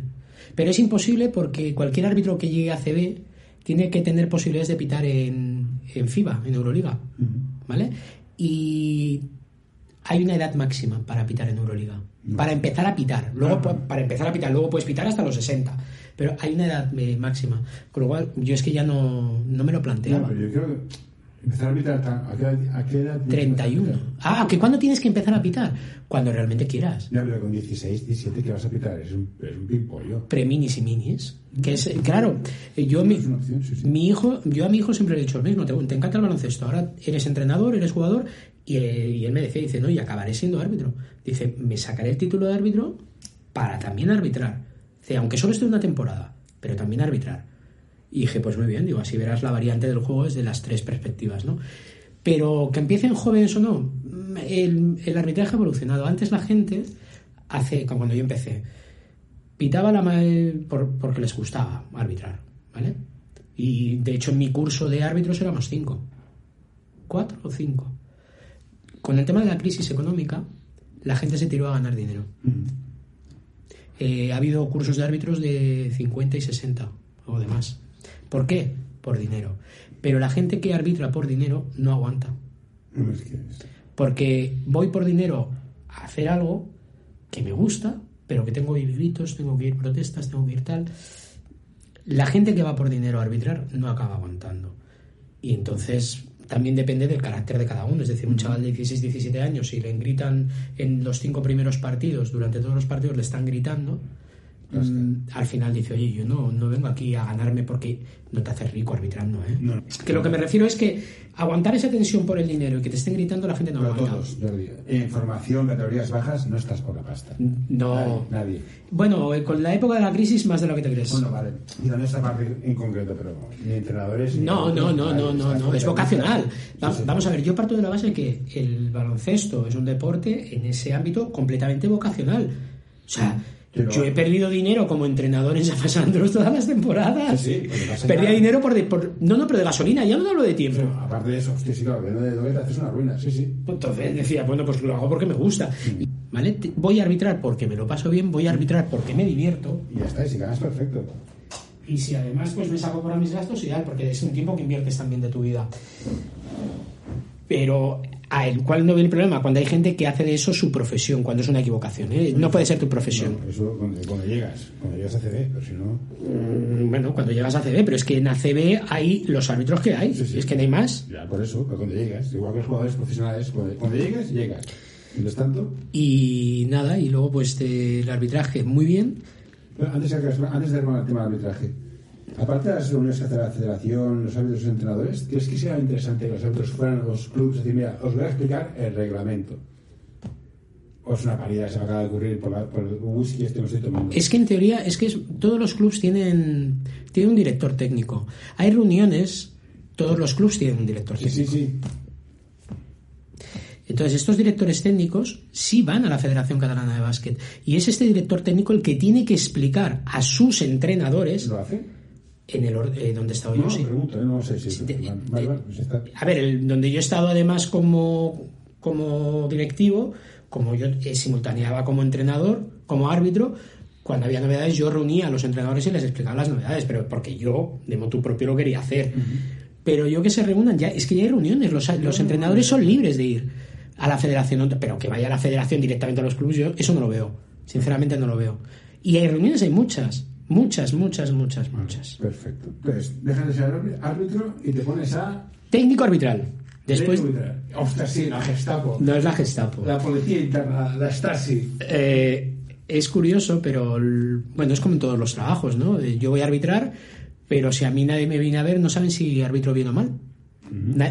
Se pueden quejar, se pueden quejar los clubs porque los clubs tienen derecho, si quieren, a presentar una queja por un árbitro y tal. Pero es más, para poder ascender de categoría dentro del arbitraje, tienes que tener informes, un informe de un de un, bueno, pues un informador que se llaman o de un técnico arbitral. Entonces, la última temporada cuando ya decidí colgar silbato porque dije, bueno, hasta aquí ya tengo 40 y muchos, ya, ya se acaba. No, cuando te cuesta coger la bolsa para ir a arbitrar, sabes que es el momento de dejarlo. Entonces, mejor dejarlo antes que meter la pata en un partido. No se lo merece la gente. Es decir, yo cuando iba a arbitrar, fuera la categoría que fuera, intentaba dar el máximo. ¿Por qué? Porque para mí todos los partidos eran el mejor partido de la jornada. Porque se lo merecen. Es así de sencillo. Entonces, me, eh, me ofrece la federación eh, estar como técnico arbitral. Y digo, pues por mí ningún problema.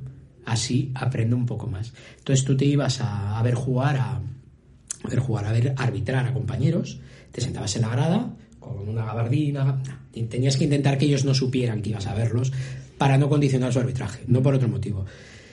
Y sí que es verdad que pese a lo que pueda entender la gente o algunos compañeros árbitros de, oh, mira este que iba a pillarme y tal, no es cierto. No, De verdad que no es cierto. Es decir, yo iba a ver un partido y cuando acababa el partido bajabas al vestuario, hablabas con los árbitros, te decían, hola, ¿qué tal?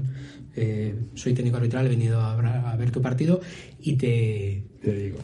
Y te enviaré un informe, se, se enviaba todo vía telemática, ¿no? Y luego quedabas otro día después de recibir el informe para explicarle con calma y tranquilidad cómo había, cómo había ido el informe.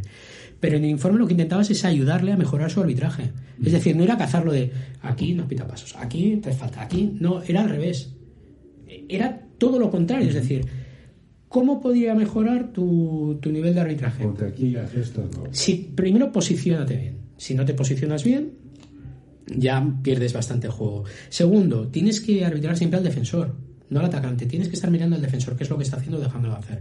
Eh, luego, los pasos y tal, bueno, no los has pitado. eh, les dabas también, eh, oye, ¿por qué no has pitado? No, por- porque no, no genera una. Es un movimiento leve del pie y no genera ninguna ventaja y tal, y no lo voy a pitar. Bueno, pues si te lo razonan, no hay ningún problema. Y era ayudarles decirles, ¿tú quieres ascender? Pues tienes que ir por aquí, por aquí, por aquí, por aquí. Oye, para mejorar tu arbitraje, esto, decirles, oye, chapo, yo he visto gente que ha pitado muy bien, que, que han cometido errores, ¿eh? Sí, claro. Y, y decirles, oye, mira, habéis pitado fantásticamente bien. Como era el partido, como la situación, como no sé qué, ¡pum! maravilloso. Estuve un año y algo y aprendí mucho. Aprendí mucho porque normalmente, además, los técnicos arbitrales, eh, la mayoría de ellos, son árbitros eh, de un nivel altísimo. Es decir, no era mi caso, a mí me, me cogieron porque dije que lo dejaba y como llevaba muchos años me dijeron, oye, si te apetece y tal. Pero los técnicos arbitrales que hay son buenísimos.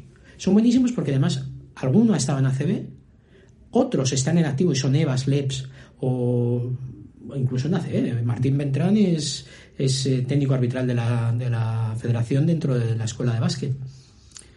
Y son buenísimos y, puedes aprender muchísimo de esta gente. Y aprendí mucho, la verdad. Y ya por último, eh, directivo. directivo. Esto es esto viene de rebote. ¿Y cómo? Viene de rebote, viene de rebote. ¿Estás en Dominicas? ¿Que se fusionó con el OR? Ah, No, ¿cómo- yo estuve cómo cuando mi hijo empieza a estudiar en Dominicas se, se crea el club de bueno había ya un club de baloncesto bueno no, baloncesto en Dominicas pero la gente que lleva el baloncesto lo deja entonces ¿Rodolfo Fajardo te suena? no es mucho después Vale. Y entonces me, me pide Lampa, porque conocía a la gente, yo no estaba en Lampa, pero la gente de Lampa los conocía y tal, diciendo, y ellos sabían que yo en esa época era, era árbitro. Oye, ¿te puedes ayudarnos a montar otra vez el baloncesto y tal? Digo, como, mi hijo iba a empezar escuela de, escuela de básquet en allí, digo, bueno, pues como debo pasarme las tardes aquí, tal, digo, pues como director técnico de, de allí. Entonces, en aquella época había dos, un cadete, dos infantiles, dos minis y dos preminis, siete equipos. Joder, pues es un montón. Bueno, seis, siete equipos, no había más. Más la escuela de básquet. Y entonces me dedicaba, pues eso, a coordinar los entrenadores, las horas de entreno, eh, tema de licencias, tal cual. Pero cuando es tan reducido, cuando es algo tan pequeñito, pues no tienes problema.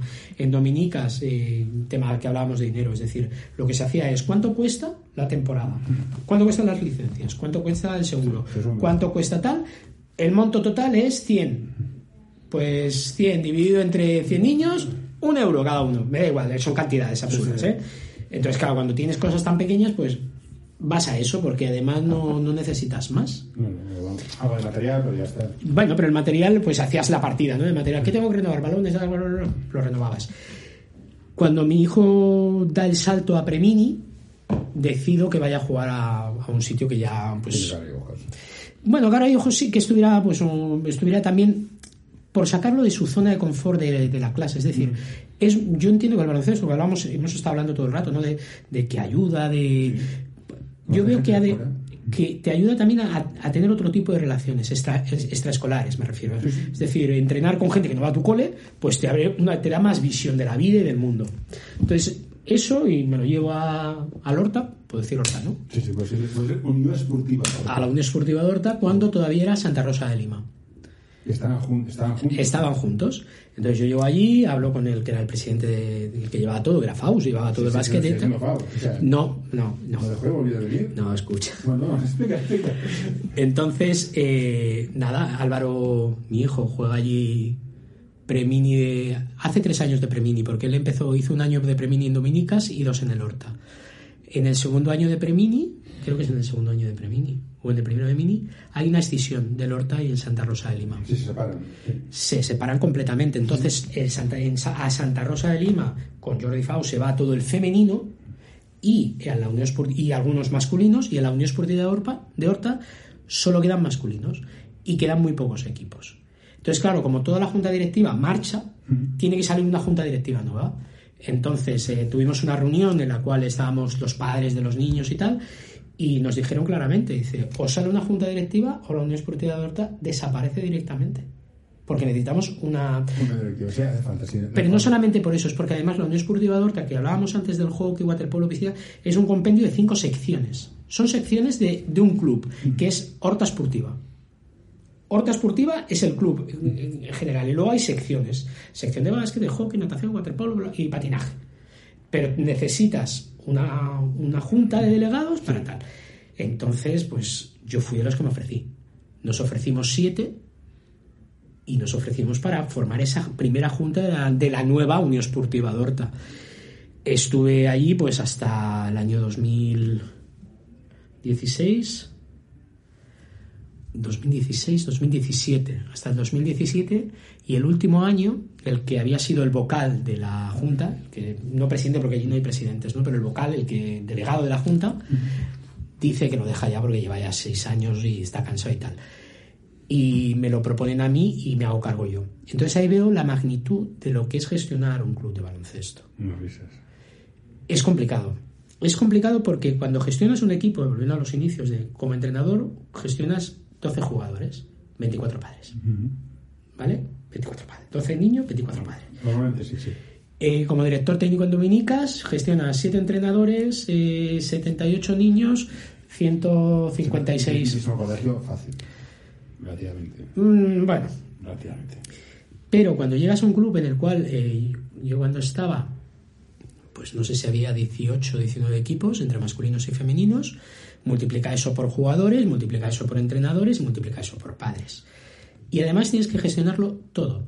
Todo, porque antes te he dicho que la gestión económica no es muy complicada. Es decir, yo tengo que tener unos ingresos para unos gastos que voy a tener. Yo calculo cuáles son mis gastos. Mis gastos que son las fichas, los arbitrajes y los sueldos de entrenador. y material. ¿Cuáles pueden ser mis ingresos? Pues mis ingresos pueden ser publicidad. Sponsors, padres. cuota de la cuota activista y ya está. Y la lotería de Navidad que se vende en todos los clubs. ¿vale? Pero me refiero, entonces, lo que tienes que hacer es intentar equilibrar esas cuentas. Entonces, a lo que hablábamos de un buen entrenador en, en formación. Los buenos entrenadores, un buen entrenador que esté reconocido como tal, tiene un caché. Sí. Y ese caché lo has de pagar. Es como un profesional, Sí, de cierta manera. ¿eh? Sí. Entonces, eh, la parte más grande de todos los clubs, la parte más grande son los sueldos de los entrenadores. Pero pero el 90% de las empresas. Entonces, ¿qué es lo que pasa? Que tú cuando haces el cálculo y dices, oye, ¿cuánto le voy a pagar? A- Porque empiezas diciendo, ¿cuánto le voy a pagar al que entrena al primer equipo de todos? Al senior. A- no, pero al senior al más alto, porque hay más seniors. Se llama al senior de Copa. ¿Cuánto le pago? Pues en función de eso tengo que ir tirando hacia abajo. Es decir, en función de lo que le vaya a pagar a él, que es el que más va a cobrar, voy a tener que tirar hacia abajo. ¿Y cuánto tengo que pagar a segundos entrenadores? ¿Y cuánto tengo que pagar no sé qué tal? Y eso te da una cantidad. Una cantidad de flipar. De flipar. Más fichas, más todo. Pues sí. Bueno, bueno, las fichas es. Es, a ver, cuesta dinero, porque sí cuesta dinero, pero los sueldos es lo que más dinero se lleva. Eh, claro, tú dices, yo quiero buenos entrenadores, pero un entrenador, si lo quiero poner en mini, a ese entrenador en mini, pongo, un- pongo una cifra que Sí, no... 400 euros, yo te lo digo, ya está. cua- 400 euros un mini. Coño, si yo le pago 400 euros a mini, a este mini, porque es este entrenador, igual el otro, el otro entrenador del mini se me rebota Mm. y me dice y se pira. Podría sustituirlo, ¿no? Pero podría pasar, Sí. ¿vale? Pero bueno, es igual, consigo más o menos, pero si a este le pago 400, ¿cuánto le pago al del primer equipo? Lo sube, pues, pues para mí, y así, claro. Entonces, ¿qué es lo que pasa? E- ese dinero, todos esos gastos, he dicho que había tres formas, ¿no? De, de ingresos. Publicidad Constitución. y luego cuotas. Sí. Al final, ¿qué haces? Subes las cuotas. Al final tú también balanceas y dices, ¿cuánto cuesta entrenar en los clubs del barrio? Y nosotros lo hacíamos, ¿no? Es decir, mirábamos cuánto costaba entrenar, no solamente en la Unión Esportiva de Horta, sino que cuesta en Santa Rosa de Lima, en la Salle Horta, en el SESE, eh, en el SAFA, mirabas los clubs que estaban más o menos cerca con los condicionantes, es decir, en la Salle pagaban menos porque no pagaban nada, ¿vale? Entonces decías, bueno, pues Pues, pues, no puedo pasarme de, de coste. Es como el equipaje, es decir, yo no, no puedo cobrar las camisetas a 70 euros cada camiseta. ¿Por qué? Porque me van a decir que pasan de jugar aquí porque son 70 pavos. Entonces, eh, buscar, tienes que hablar con fabricantes, tienes que hablar. Es complicado. Entonces, te- además tienes que, y lo más complicado de todo, aparte de la parte económica, que, bueno, más o menos, es la gestión de los padres. Es decir, yo tengo un taraná de hablar con todo el mundo, no tengo ningún sí, problema. eso de. No tengo ningún problema y no he tenido broncas, creo, con muy poca gente en mi vida, ¿vale? Pero había padres de todo tipo. Padres de todo tipo. Entonces, claro, aquí, la, aquí era fácil, ¿no? Aquí ya no te decían, es que mi hijo juega poco. Saben que es un club y saben lo que hay. Pero hemos tenido enfrentamientos, lo que hablábamos antes de picar jugadoras, ¿vale? Yo, ah, nosotros hemos tenido casos en la Unión Esportiva de Horta de tener jugadoras en la PDP, el primer año de PDP, y venir otro club y decirle, oye, el año eh, quiero que te vengas a mi club. Como ya estás en la PDP, la plaza de PDP no la pierdes, siempre y cuando el club donante te permita seguir jugando. Entonces, mm, en mitad de temporada te decían, no, no, me quiero ir a jugar al otro lado, dame la carta de libertad y me voy, te pago las colas. Y yo he tenido reunión con padres y decirles, oye, pero ¿no ves que estás dejando a un equipo tirado? Dice, Espera, espérate a final de temporada. No, no te vayas en, en- en enero. Espérate a mayo. No, no me han dicho que tengo que ir ahora. pero- Entonces quiero la carta de libertad. Bueno, tienes que pagar las cuotas que te toca. Dice, ¿cuánto es? Ah, te lo pago. Digo, pero que sepas que no, te- no vamos a permitir que siga jugando la PDP. Es decir, si quiere el otro equipo que siga la PDP, que pida él plaza de PDP para, para Para el equipo. Sí, sí. Estáis, est- os comportáis. Pero entonces, ¿qué hacemos? ¿Formamos a los otros equipos? A los- y cuando hay alguien que realmente juega bien y que está un equipo montado y en mitad de la temporada decidís marchar, todo el campo es libre porque, porque es un niño o una niña. No, estáis, estáis dejando a otros 10 niños o otras 10 niñas completamente abandonados.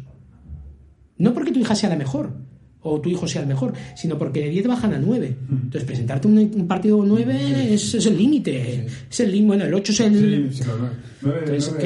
Entonces, por eso te digo que, que tenías de- este tipo de historias. Luego tenías que gestionar también las sanciones disciplinarias. Antes te he hablado de los padres unicornios y tal, y que tiene que haber una disciplina de club. Y Nosotros se ha sancionado, bueno, se ha sancionado. Se ha advertido a padres que, que cesen en el comportamiento. Pero ha habido jugadores que han sido sancionados por un comportamiento extradeportivo fuera de lo normal. Entonces, todas estas cosas las gestiona una junta.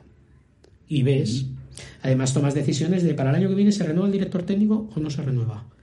Claro. Más- Es como una empresa. Sí, es una empresa. Pero lo que me extrañaba más de todo es el tema de los egos de los entrenadores. Si ¿Los? puede- El ego del entrenador. Sí, puede, este, puede que cobre más que yo, pero quizás sea mejor que yo. ¿Esto cuesta venderlo? Eh, si son gente razonable, no, no cuesta venderlo. No cuesta venderlo. Pero sí que es verdad que cuando llevas muchos años entrenando, tú también te crees que tienes tu caché. Sí. Es así de sencillo. Hombre, si, llevo, si llevo 30 años entrenando es porque seré la hostia de bueno. Pues igual es que no, no han encontrado a nadie mejor que tú, pero tampoco eres tan, tan para echar cohetes. Pero no, lo entrenar. Normalmente tienes la figura de un director técnico para que gestione a los entrenadores. Es decir, ahí la, la junta no debería entrar nunca. El director técnico se reúne con la junta y le dice: Señores, la temporada la vamos a planificar de esta manera, así, así, así. Y la junta dice: Oye, pues mira, hemos pensado que mm, este equipo queremos potenciarlo para que vaya a este nivel o tal. Pero el director técnico te puede decir: Pues yo no lo veo. Pero no lo veo porque técnicamente no pueden. Pero él, realmente la figura más importante de un club siempre es un director técnico porque es el que va a controlarlo todo. Va a controlar los entrenadores, va a controlar los jugadores y va a controlar las relaciones entre, entre junta y, y jugadores. Otra cosa es que ese director técnico no debería nunca relacionarse con padres.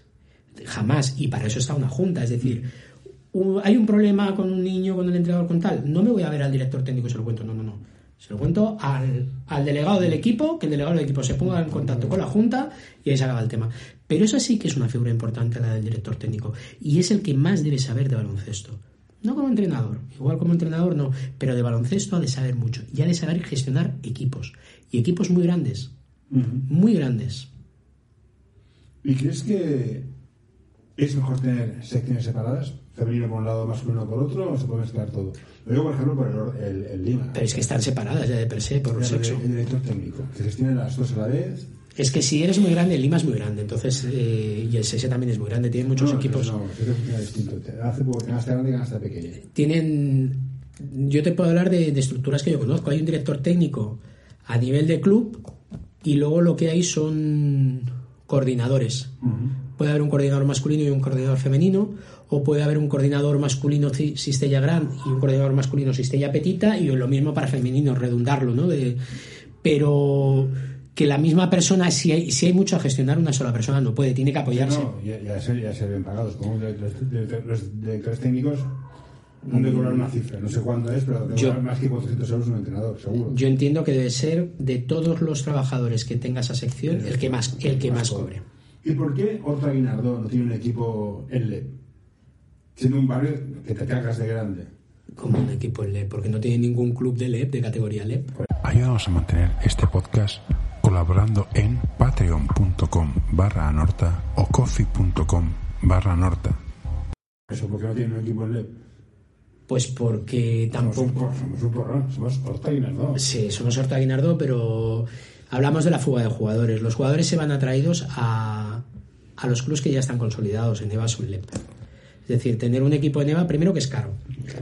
Segundo, que lo hablamos antes cuando veníamos, tienes que cumplir unos requisitos de la federación que son brutales, pero brutales, draconianos. Entonces, mm, es que igual no te lo puedes permitir.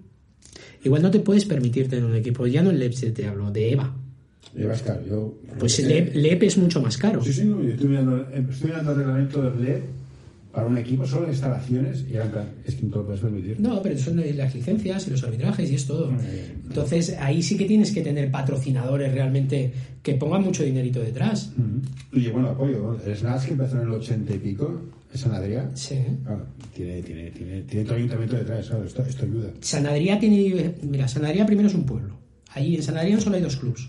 Sí, el, el, el UCF, ¿cuál es? No, uno es el femení San Adrià y el otro es el masculino. Sí, pero ¿cómo se llama el otro? Sí, pero tiene dos y tiene el apoyo del... del Bueno, claro, pues porque hay una partida del ayuntamiento. sí, directa, en vena. Bueno, yo no sé si directamente o no, pero en muchos pueblos pasa lo que te hablaba antes de que es la actividad lúdica del día.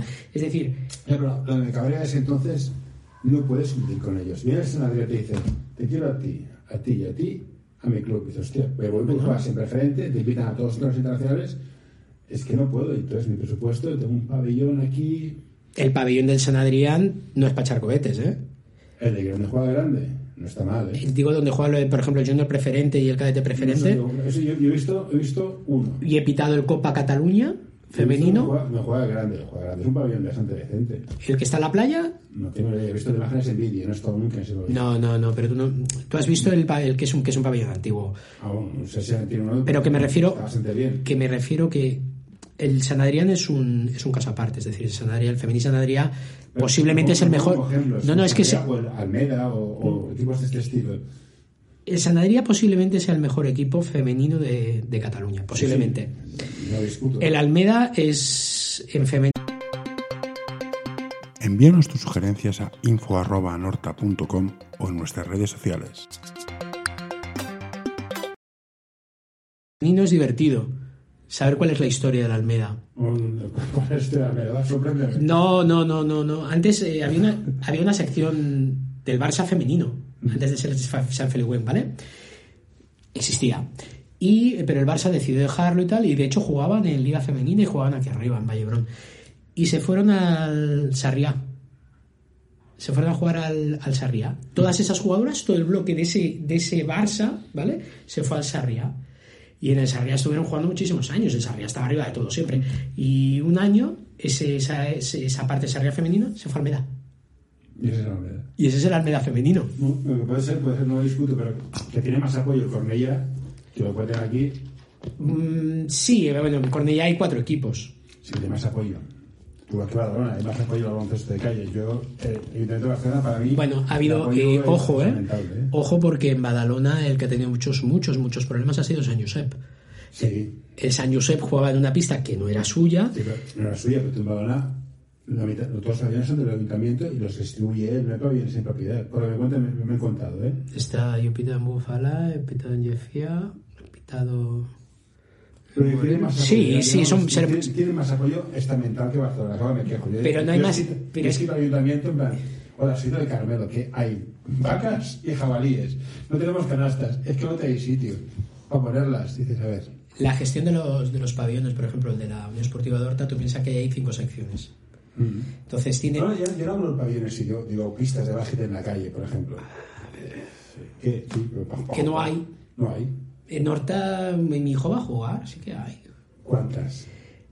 Tienes... Hay una al lado del Vallebrón, otra al lado- del Hotel Alameda. Sí, haga. no, no, es que me dice que me levante el, el reloj. Dice, ¿Te levante? "Leva- Sí, me dice, levántate y anda. Pero No, pero- falta apoyo a todos los deportes. Digo, digo básquet como cualquier otra cosa. Es lo que te iba a decir, es decir, yo como un enamorado del baloncesto te diría que solo quiero básquet, ¿no? Pero podría venirte el de badminton y decir yo quiero badminton. Y el de fútbol, bien, pero no, no hay sitios para hacer este no. No. La otra opción, y fue una opción que me pareció muy buena, la que hizo el ayuntamiento, que era las disaptas de puertas abiertas a las escuelas.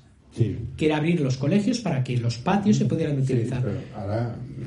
Claro, a mí eso sí me parece bien, es decir, en los colegios públicos que ya hay esas instalaciones que no tengo que desembolsar, al ayuntamiento le sale gratis. Sí, es para el vigilante, pero bueno.